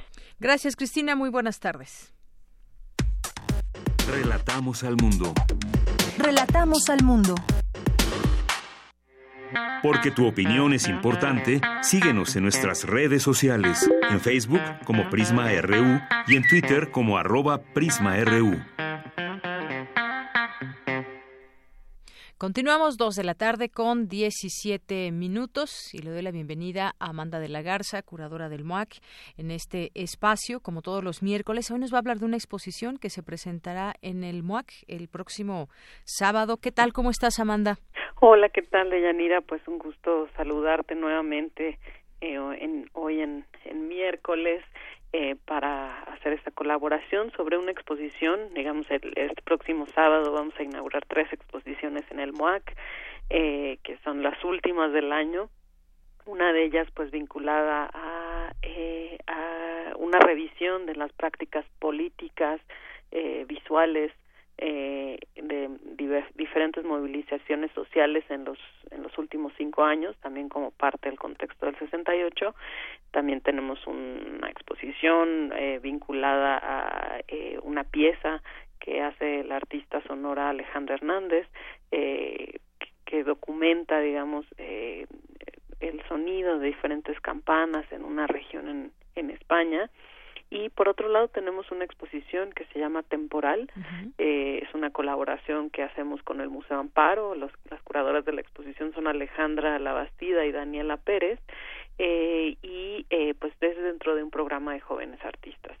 Eh, escogí esta exposición por dos motivos. Por un lado, porque parte de un principio eh, eh, de trabajo, que es la residencia artística. En el arte contemporáneo, es una modalidad de trabajo eh, recurrente en donde artistas eh, pasan un tiempo determinado eh, bajo el cobijo de algún espacio o institución eh, y en es a partir digamos del vínculo con otros colegas en un espacio o una ciudad distinta eh, y de un contexto también muy diferente en donde producen una obra artística. Y pues es un modelo que pues que es muy recurrente en el arte contemporáneo, es decir, los artistas continuamente eh, buscan espacios de trabajo, eh, la posibilidad de concentrarse durante un tiempo determinado en un estudio, en otra ciudad, en otro país, para poder trabajar. Y bueno, más o menos fue el, el caso, eh, como les comentaba al principio de, de este proyecto que se llama Temporal, evidentemente Temporal alude a a, a la idea, digamos, de eh, la temporada de lluvias, de cómo se comportan las lluvias eh, en los ciclos agrícolas eh, y en ese sentido, digamos, también eh, alude a cómo eh, las prácticas artísticas se modifican a partir del contexto y la circunstancia. Y bueno, si bien, eh, digamos, ahí son cuatro artistas, Marwa Arzanios, eh, un artista de Medio Oriente, Antonio Bravo, Nuria Huel y Cristóbal Zarro. Me voy a concentrar específicamente en dos piezas que me parecen sumamente interesantes en el contexto, digamos, de, de la discusión eh, de género, en la medida en que hablan de dos situaciones muy específicas. En el caso del artista Marwa Arzanios, que vino a México en, en diversas ocasiones con el fin de trabajar una pieza que habla acerca de las desigualdades eh, en términos legales, eh, del valor eh, y, e incluso, o más bien definitivamente salariales, eh, de las trabajadoras domésticas en la Ciudad de México. Y en este sentido, digamos que eh, apunta sobre un problema eh, pues muy acendrado en la sociedad mexicana de racismo hacia las trabajadoras domésticas y de condiciones muy precarias de trabajo digamos históricamente. Y en este sentido es muy interesante también porque eh, entabla un vínculo con un sindicato de trabajadoras domésticas eh, que precisamente están buscando transformar estas condiciones de vida y de trabajo pues para un grupo importante de mujeres ¿no? de, que, que realizan estas actividades por otro lado eh, un proyecto pues que, que considero es muy relevante y muy importante es el del artista Nuria Well, una artista eh, española eh, que eh, habla acerca del problema de la trata eh, en particular de la explotación sexual infantil en México. Uh -huh. Ella trabaja con un conjunto de eh, jóvenes que son víctimas o fueron víctimas de trata que están, digamos, forman parte de un, de un albergue, de una asociación, fueron rescatadas de estos contextos eh, y a partir de, digamos, de un trabajo muy arduo a lo largo, pues, de un tiempo largo con ellas, hace un, un ejercicio eh, en donde ellas, eh, en voz nada más, eh, de alguna manera eh, relatan o construyen una narración en torno a cuadros de escenas bíblicas, sobre todo del siglo XIX.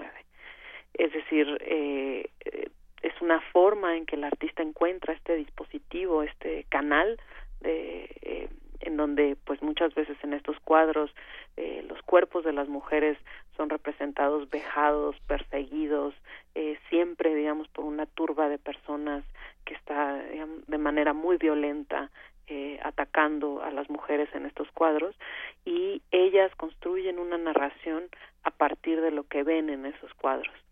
Eh, solamente escuchamos, digamos, el audio, que de alguna manera es una especie de, de, visita eh, guiada a esta serie de cuadros que se presentan en la exposición eh, y es eh, los relatos son muy impactantes es decir eh, pues por el nivel de pues de violencia que han sufrido a lo largo de su vida. Sin embargo lo que es más importante es que ellas no se posicionan digamos en, en desde un como víctimas eh, aunque a pesar de que digamos lo son pero no se posicionan desde este relato desde este relato sino desde eh, la, el haber sobrevivido estas condiciones y en buscar digamos eh, eh, digamos superar este evento tan traumático. Y apunta a un problema muy grave en México en términos de la trata, de las relaciones eh, y conexiones de las redes de trata con la policía, con eh, la política eh, y que eh, sin duda en, en, estos momentos en donde hay un ojo eh, muy eh, acucioso y dentro de la agenda social el, eh, los problemas de violencia hacia, la, hacia las mujeres pues han cobrado mucha relevancia. Creo que este proyecto apunta sobre un tema eh, pues que aqueja de manera muy profunda a nuestro país. Y eh, en este sentido eh, es muy interesante cómo a partir digamos de este trabajo con eh, pues con, con estas adolescentes eh, eh, el artista eh, y en conjunto con ellas logra no nada más visibilizar este problema sino entender eh, cómo estos relatos eh, los relatos de estos sujetos eh, de estas mujeres eh, pues han han quedado eh, invisibilizados. Y entonces es una forma eh, los cuadros de traer a cuenta y de mostrar cómo eh, estos relatos son muy relevantes que aparezcan en la escena pública eh, en términos de que nos permitan reflexionar eh, de manera muy profunda sobre las acciones y sobre el grave problema eh, que pues que, que este es, es, pues esta situación tan terrible de la trata representa en, uh -huh. en México. Así es, Amanda, este problema que lejos de que lo podamos relatar como algo que ya no está presente, que algo con lo que se ha luchado y, logrado resultados, pues no es así, no es así, podemos decir eso de este tema y de otros temas también eh, que se tocan aquí en esta exposición de temporal que estará a partir del próximo 10 de noviembre hasta el 31 de marzo del próximo año. Así es, eh, estará en el MUAC durante todo este tiempo uh -huh. y además habrá una jornada académica pues para abordar estas dos temáticas que ya les comentaba. Por un lado, uh -huh. eh, digamos, problematizar el trabajo doméstico, sí. que está tan normalizado en nuestro país bajo estas determinantes que ya les platicaba, y por otro lado, eh, pues eh, eh, el, el problema de la trata en México. Muy bien. Amanda de la Garza, pues muchísimas gracias por estar con nosotros este miércoles. El siguiente te escucharemos con alguna otra invitación o algún otro tema que nos quieras comentar. Por lo pronto queda esa invitación hecha a nuestros radioescuchas y por supuesto que también puedan opinar después de apreciar esta exposición de temporal ahí en el MOAC. Muchas gracias. Muchas gracias. Hasta luego. Hasta luego. Porque tu opinión es importante, síguenos en nuestras redes sociales, en Facebook como Prisma RU y en Twitter como arroba PrismaRU. Bien, vamos ahora a escuchar a Margarita Castillo con Para Todo Más. Poesía RU. Para todo lo demás, Andrea Ocampo.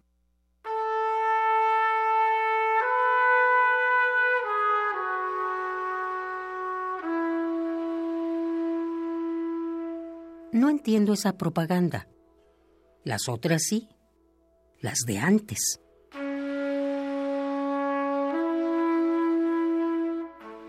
Nos divertimos de sobremesa comentando propagandas viejas, la emoción fácil de tararear jingles.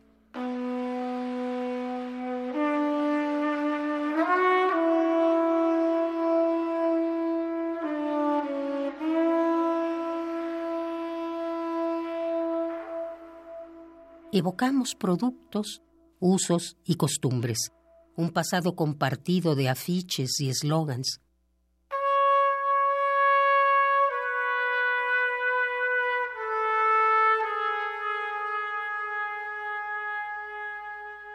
En el aire, en las calles, en parques y escuelas, la publicidad arrastra palabras nuevas, ideas nuevas.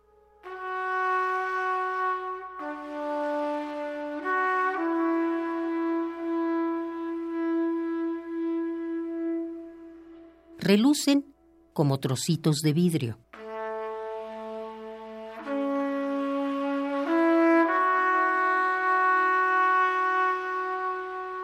como piedritas gastadas por el agua, se han ido cayendo de carteles, radios y televisores.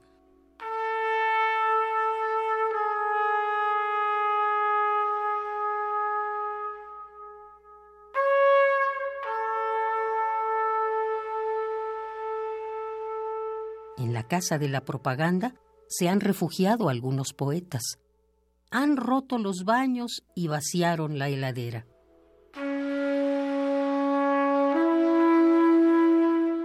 duermen en el piso y meten los dedos sucios en sus frascos de colores. No entienden la propaganda. Dicen que es más fácil leer poesía.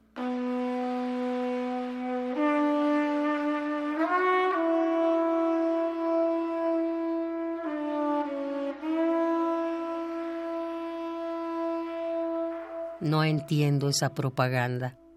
Las otras sí, las de antes.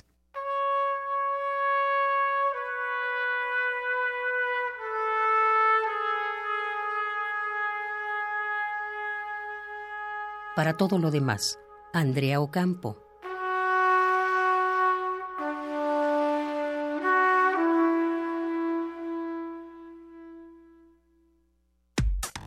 Relatamos al mundo. Relatamos al mundo. Queremos escuchar tu voz. Nuestro teléfono en cabina es 55 36 43 39. Debate RU.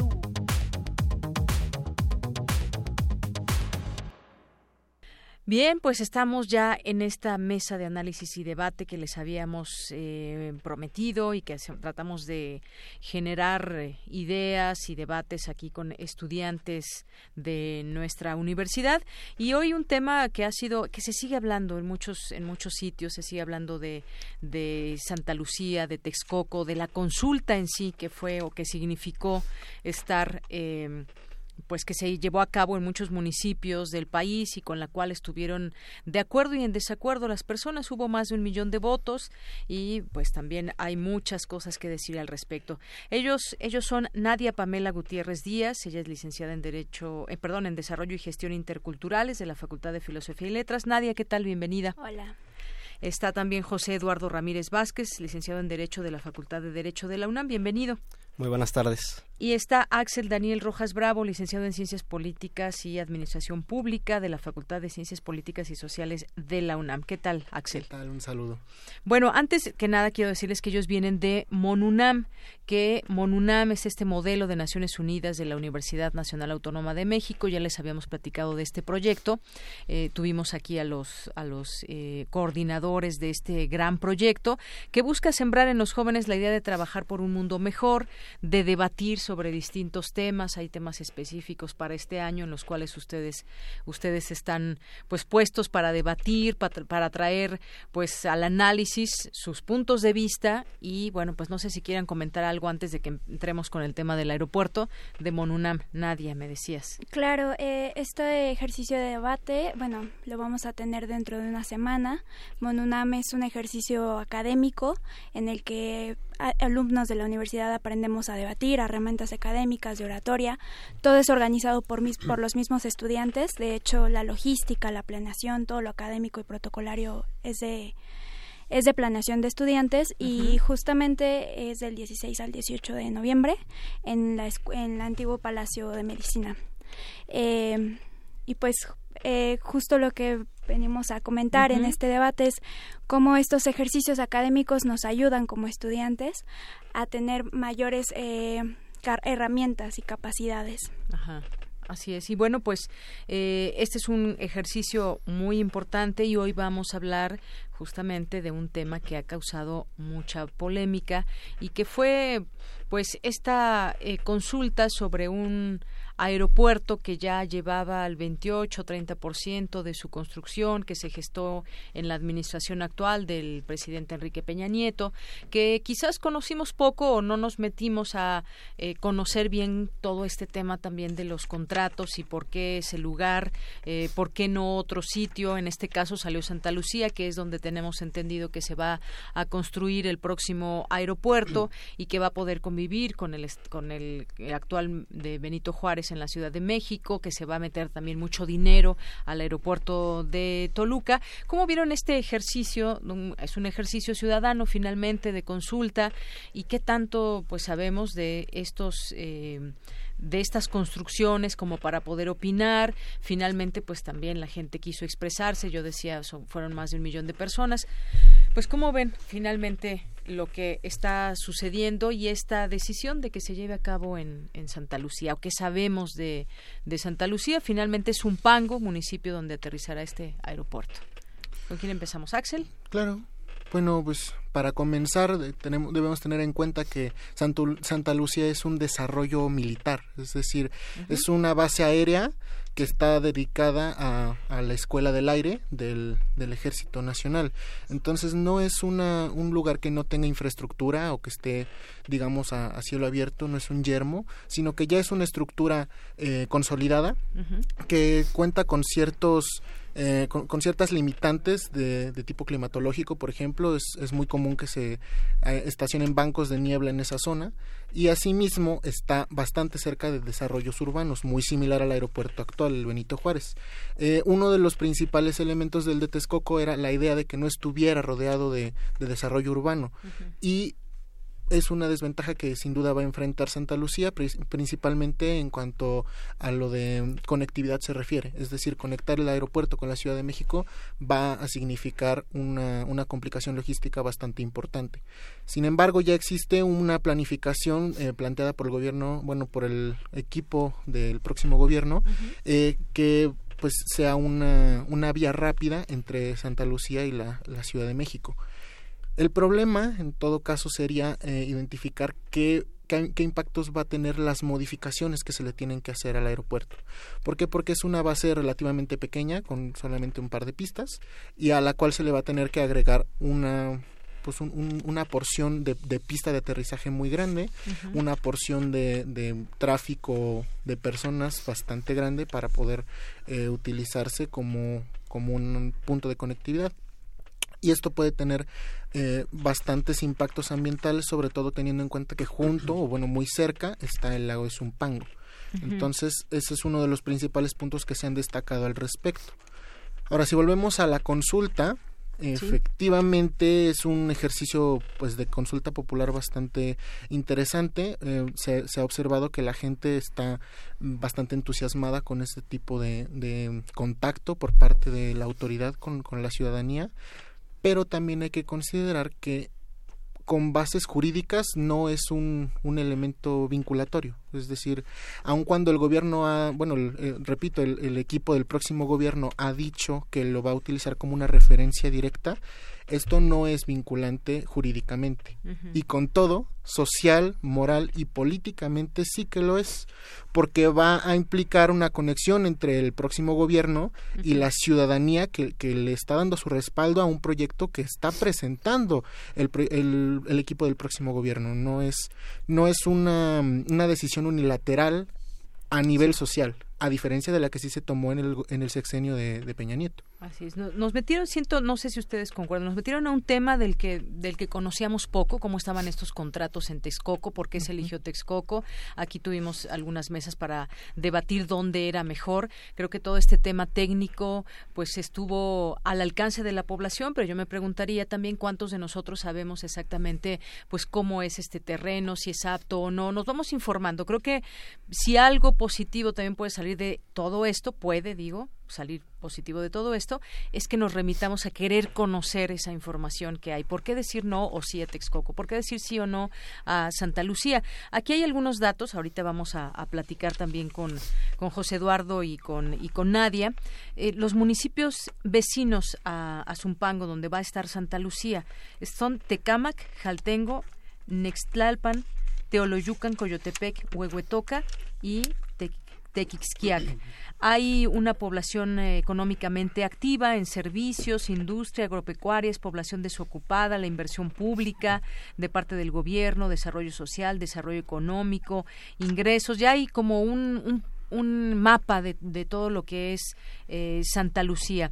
Eh, quisiéramos saber, tener la certeza sobre todo de que las decisiones van enfocadas al bien común, de que las decisiones son para que exista esta posibilidad también de inversión y de muchas otras cosas. ¿Qué tanto nos hemos enterado desde tu punto de vista, José Eduardo, como sociedad? ¿Nos subimos o no al tema o solamente la gente que votó fue a votar por, por la decisión que ya tenía un presidente electo o realmente votó con conciencia? ¿Tú cómo ves?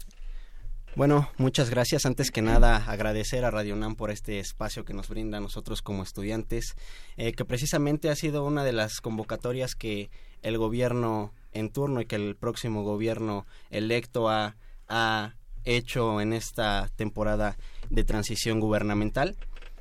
Eh, y ahorita mencionando eh, el tema de la participación, creo que es sobre lo que debe versar nuestra discusión en esta mesa de análisis y específicamente en la consulta ciudadana llevada a cabo hace no más de dos semanas. Eh, muchos argumentos, bueno, hay que enfatizar desde un inicio que esta discusión ha polarizado la opinión pública.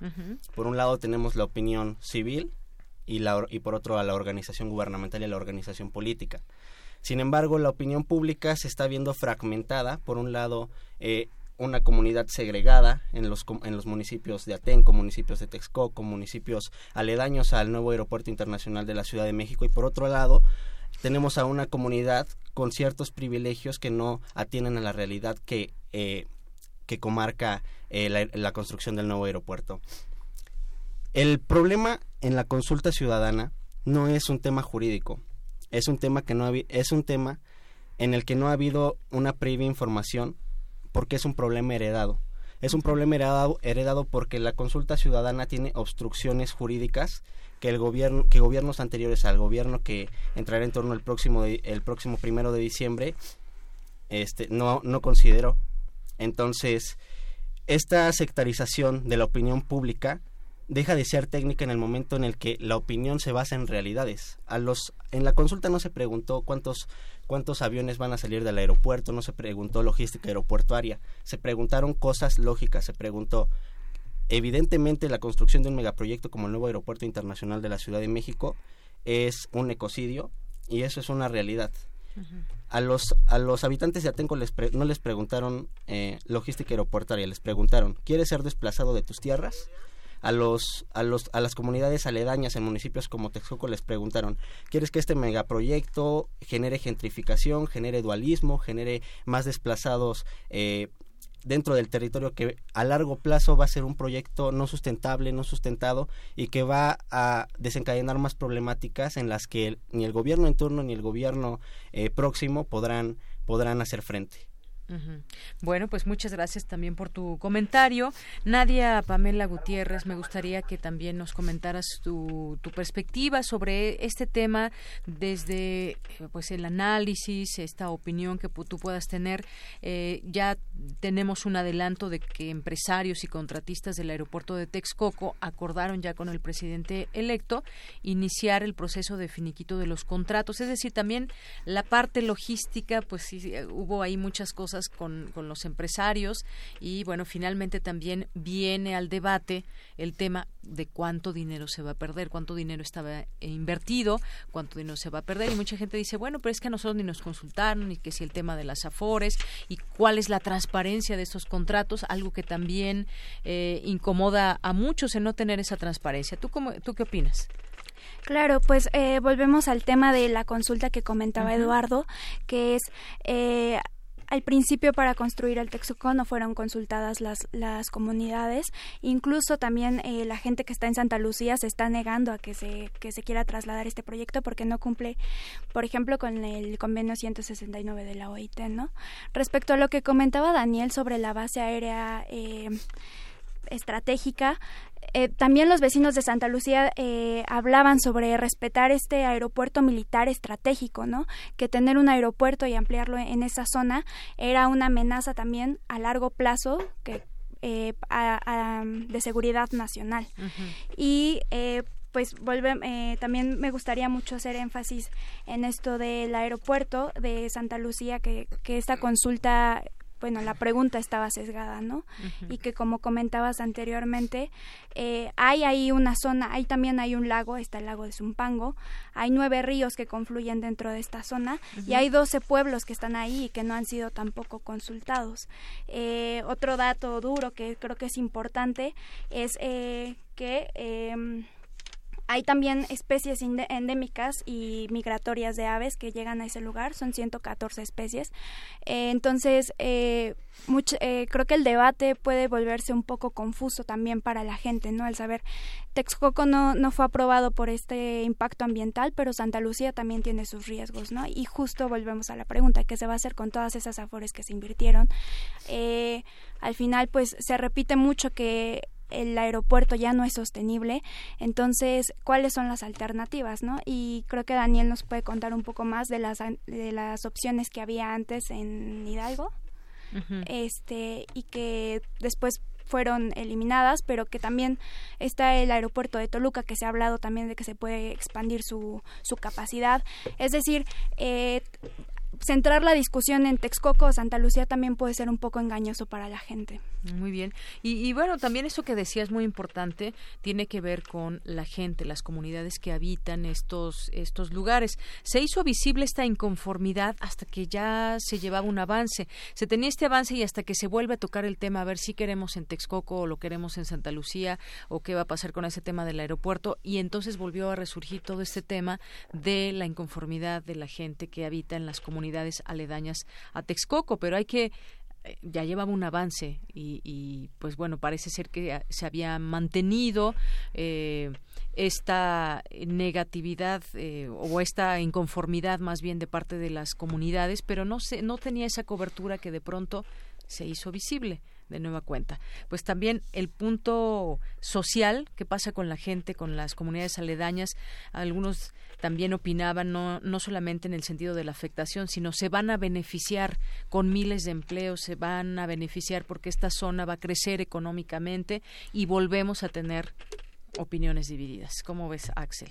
Bueno, pues efectivamente hay, como dices, mucha división en cuanto a las opiniones sobre el impacto económico que podría llegar a tener este tipo de, megaproyecto.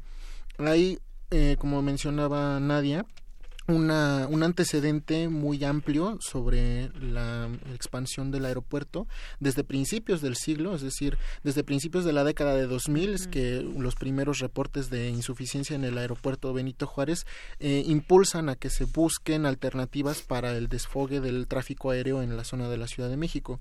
Y esto primero nos lleva a una serie de, proyectos que principalmente son la expansión de Toluca, la expansión de Cuernavaca, la, la expansión de Puebla y la construcción del aeropuerto, de un nuevo aeropuerto, con los principales em, proyectos, uno en Texcoco y el otro en Tizayuca, Hidalgo. La cuestión es que hay una serie de, mm, intereses económicos muy profundos en la zona del oriente del Estado de México, principalmente relacionados con eh, la familia Hank, eh, la cual tiene un gran predio, bueno, más bien una gran serie de predios en las cercanías de lo que estaba proyectado fuera el aeropuerto internacional de la Ciudad de México, el nuevo aeropuerto. Entonces, lo que estamos observando es que la, el impacto social y económico no iba a ser precisamente igualitario para las personas aquí, este, aquí ubicadas, sino que como bien mencionaba Eduardo, iba a tener un efecto de gentrificación muy profundo en la zona de Texcoco.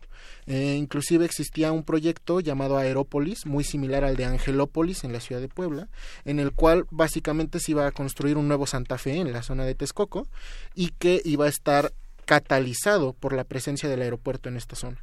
La transferencia del aeropuerto de este lugar de Texcoco hacia cualquier otro de los puntos que fuera, fuera la expansión de cualquiera de los aeropuertos existentes o la construcción de uno nuevo en otro lugar, iba a generar conflictos de interés con estos, eh, con estos intereses económicos que se están presentando en el oriente de la Ciudad de México. Entonces, básicamente lo que estamos observando es afectación a la comunidad, a las comunidades que están cercanas, una un, desbalance económico que no iba a ser precisamente beneficioso para las comunidades cercanas, sino que por el contrario iba a generar desplazamientos, iba a generar a largo plazo desempleo, eh, nuevamente gentrificación, personas que iban a perder la capacidad de sostener sus viviendas en el lugar en donde las tenían y sinceramente a estas alturas lo único que se puede ver es un perder-perder en cualquiera de las opciones que se estén aplicando. Eh, inclusive en, la cuestión de Santa Lucía también va a generar una gentrificación muy fuerte que va a desplazar a gente que lleva mucho tiempo viviendo en esa zona y que va a tener consecuencias económicas y sociales muy fuertes. Claro, muchas gracias Axel. Y, también está la opinión de los expertos, los que hacen todos estos estudios previos para decir, por ejemplo, el, suelo de Texcoco fue muy cuestionado, el cómo se iba a hacer una construcción eh, por el tipo de suelo que tenía. Entonces, bueno, ahí entran pues la ingeniería y muchos expertos que estuvieron al tanto para decir, sí, sí se puede, sí se puede hacer aquí, e incluso, bueno, explicaban de qué manera no se iba a estar eh, hundiendo este, este suelo ya con pues técnicas y tecnología innovadora. Ahora, yo quisiera traer a la mesa, si les parece bien, la importancia quizás de abrir el tema y, y la construcción de un megaproyecto en otro momento pues nunca se había nunca se había consultado. Lo que pasó y tenemos un antecedente muy importante fue lo que sucedió en Atenco, donde ahí la comunidad unida le dijo a Vicente Fox que no quería ahí el aeropuerto y lo lograron. Y entonces bueno pues nos quedamos ahí un poco eh, pues esperando qué podía suceder. Se hizo la terminal 2 del, del aeropuerto y ahora un proyecto tan grande pues estaba ya en marcha, estaba ya en marcha. ¿Qué importancia tiene abrir el tema a la sociedad desde muchas veces desde la ignorancia propia que tenemos de no conocer eh, cómo deben funcionar todos estos proyectos? ¿Cómo ven el traerlo y abrir el tema? Creo que nunca antes se había abierto tanto un tema eh, y que se ponga en la sociedad y que todo el mundo esté opinando, quizás desde no, no conocer, no saber, o, o gente que a lo mejor dijo, pues yo yo sí voy a votar y yo quiero saber eh, que fue a votar a la consulta y yo quiero saber qué es mejor y sí se puso a, hacer su tarea y a conocer más de, de este tema. ¿Cómo ven esta importancia que se pone ahí el tema en la sociedad? Este, bueno, mm, como bien mencionaba, este, ah, ¿cuáles son los pasos que ahorita debe tener el gobierno y las instituciones gubernamentales? En principio deben coordinarse para informar a la sociedad, porque aún no se sabe qué es lo que, qué es lo que va a proceder. Tenemos a Toluca, tenemos Cuernavaca, tenemos el Aeropuerto Internacional Benito Juárez, tenemos aeropuertos regionales eh, en diversas zonas regionales de, del país. ¿Qué es lo que se debe hacer? Se debe empezar a hacer un estudio técnico de cómo vamos a coordinar la logística aeropuertaria en cada uno de los aeropuertos y en cada una de las entidades en las que hay movilidad para el uso de estos aeropuertos. ¿Qué debe suceder con, el, con la estructura del nuevo aeropuerto internacional de la Ciudad de México? Que, bueno, algunos expertos dicen que la obra va en un 20%, algunos otros dicen que el proyecto va en un 30%. Entonces, es un avance considerable eh, que, en principio, mencionaba que se iba a hacer uso de un gasto público de 130 mil millones de, de pesos. Actualmente va en 260 mil millones de pesos y la obra no va ni a la mitad. Entonces, lo que debemos hacer como, como sociedad civil, lo que debe hacer el gobierno, es focalizar los recursos necesarios para que esta obra ya construida no se desperdicie. ¿Mediante qué propuestas, mediante qué soluciones? Bueno, en el Estado de México, como ya lo mencionamos, hay grandes índices de gentrificación, de urbanización. Entonces, hay propuestas de la organización y de la sociedad civil que proponen que precisamente este, esta obra, eh, a esta obra lleguen, mm, bueno, se construya una obra de trenes ferroviarios. En eh, de esta forma eh, se impulsaría la industria y se impulsaría también el comercio y la desurbanización de esta zona regional en Texcoco. Eh, como bien mencionaba también, este proyecto lleva ya eh, 20 años eh, en planes gubernamentales. Sin embargo, no hubo la información previa a los habitantes, principalmente de Atenco, ya que sus, sus tierras fueron despojadas mediante mentiras. Se les mencionaba que iba a ser un proyecto ecológico, a otros se les mencionaba que iba a ser un proyecto de eh, sustentabilidad comunal. Eh, ¿Y en qué terminó? Terminó en un aeropuerto que despojó sus tierras y que no solo expropió tierras de manera ilegítima, no indemnizó, como la ley marca, a los habitantes principalmente de Atenco, pero este megaproyecto incluye muchísimas otras vertientes. En los pueblos aledaños y en los municipios aledaños contamos con que la iniciativa privada está expropiando y haciendo uso eh, excesivo de las minas para sustentar la construcción del nuevo aeropuerto internacional. Entonces, es un tema que alberga muchísimas, muchísimas controversias y que por eso polariza en estos momentos a la opinión pública. Claro, está polarizado. Muchas gracias, eh, José Eduardo. Y decías varias cosas. Debe ser así como se deben hacer las cosas, se debe tener un plan logístico, eh, se debe impulsar tal o, o cual tema para una construcción. O la otra es también, o no se debe consultar. Mejor no se le consulte a nadie y que los expertos decidan y que la autoridad decida como eh, como se hizo con la, lo que se llevaba en Texcoco, fue, era, es un negocio. Sabemos también que pasaron muchas cosas en Texcoco. Se compraron terrenos a muy bajo precio y que, bueno, con toda esa construcción que se iba a hacer, pues iban a tener un costo mucho mayor del que se compraron. Ahora, pues bueno, ya finalmente esas tierras no van a tener el mismo, el mismo valor.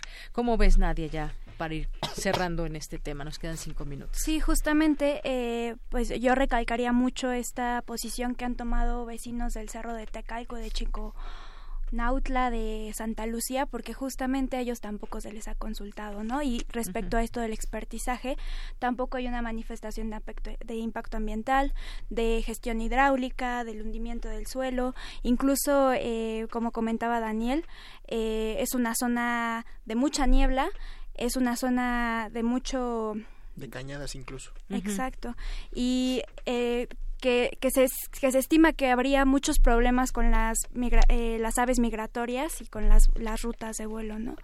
Entonces, eh, más que yo, yo tendría ahí muchas preguntas respecto a las consultas que se hacen porque justamente se habla de informar a la población a nivel nacional y de hacer consultas para que el pueblo opine, pero no se habla de las mismas personas que están en esas zonas y que no son consultadas. Y pues básicamente eso. Muy bien. Bueno, si les parece, si les parece bien, vamos a, terminar con una conclusión de parte de, cada uno de ustedes sobre sobre este tema que se ha expuesto. Otro que pones a la mesa nadie es el tema el, tema ambiental que también ha habido, pues hubo una campaña, ¿no? De yo prefiero el lago y una campaña también de organizaciones eh, a favor de medio ambiente que decían bueno este lugar no puede ser o no debe ser porque pues daña el medio ambiente en muchos sentidos está el tema del agua también entonces con qué nos quedamos se debe o no consultar eh, vamos tenemos que aceptar Santa Lucía o qué, qué, qué es lo que opinas eh, ya para cerrar este espacio como conclusión Axel bueno Qué bueno que mencionas la cuestión de la campaña de Yo prefiero el lago. Sinceramente, ahí se, se ve un, una tendenciosidad tremenda, porque pues no hay ningún lago. Ciertamente es un ecocidio el construir eh, un aeropuerto en la zona de Texcoco, pero no porque exista un lago, sino simplemente porque es una zona de filtrado para, para la recuperación de los mantos freáticos que alimentan a la Ciudad de México. Pero evidentemente iba a ser... Exactamente.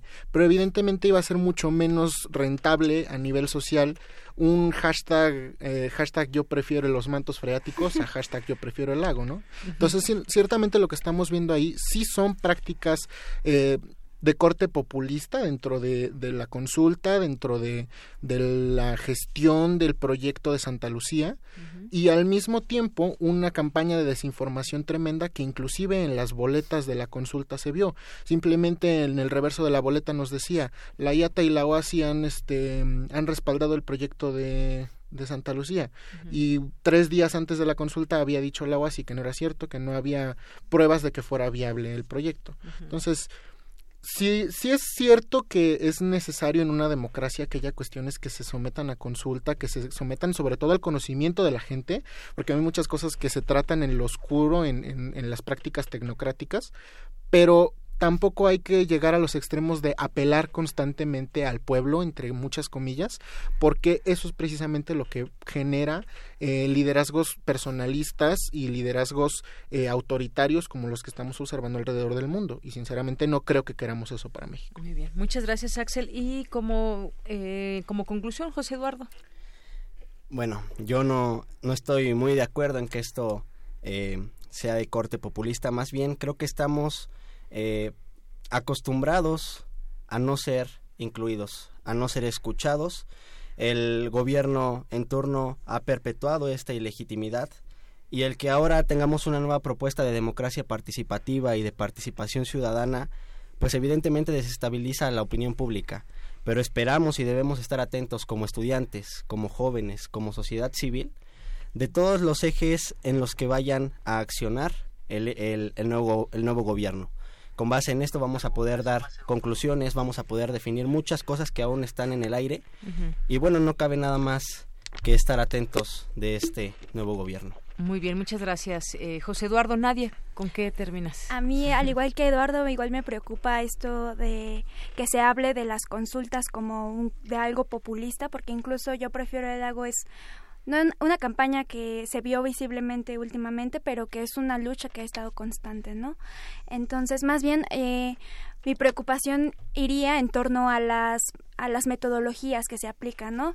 para para esta consulta no se instalaron casillas en el aeropuerto, no se instalaron casillas cerca de los pueblos que comentábamos de Papalotla, San Juan de Teotihuacán y cerca de Santa Lucía y fue muy centralizado el asunto. Entonces, ah, y como lo que comentaba Daniel, la pregunta muy sesgada. Entonces, que, se, que hubiera más cuidado en lo metodológico. Muy bien, bueno, pues con eso cerramos y me gusta escuchar las opiniones diversas que tienen. De eso se trata y habrá quien concuerde con alguno de ustedes o con ninguno o con los tres. Pero bueno, de eso se trata. Gracias Nadia Pamela Gutiérrez, José Eduardo Ramírez Vázquez, Axel Daniel Rojas Bravo. Gracias por venir. Muchísimas gracias por la invitación. Y bueno, pues yo por lo pronto me despido del programa. Muchas gracias. Soy de Yanira Morán y en nombre de todo el equipo. Gracias, buenas tardes, buen provecho. Hasta mañana.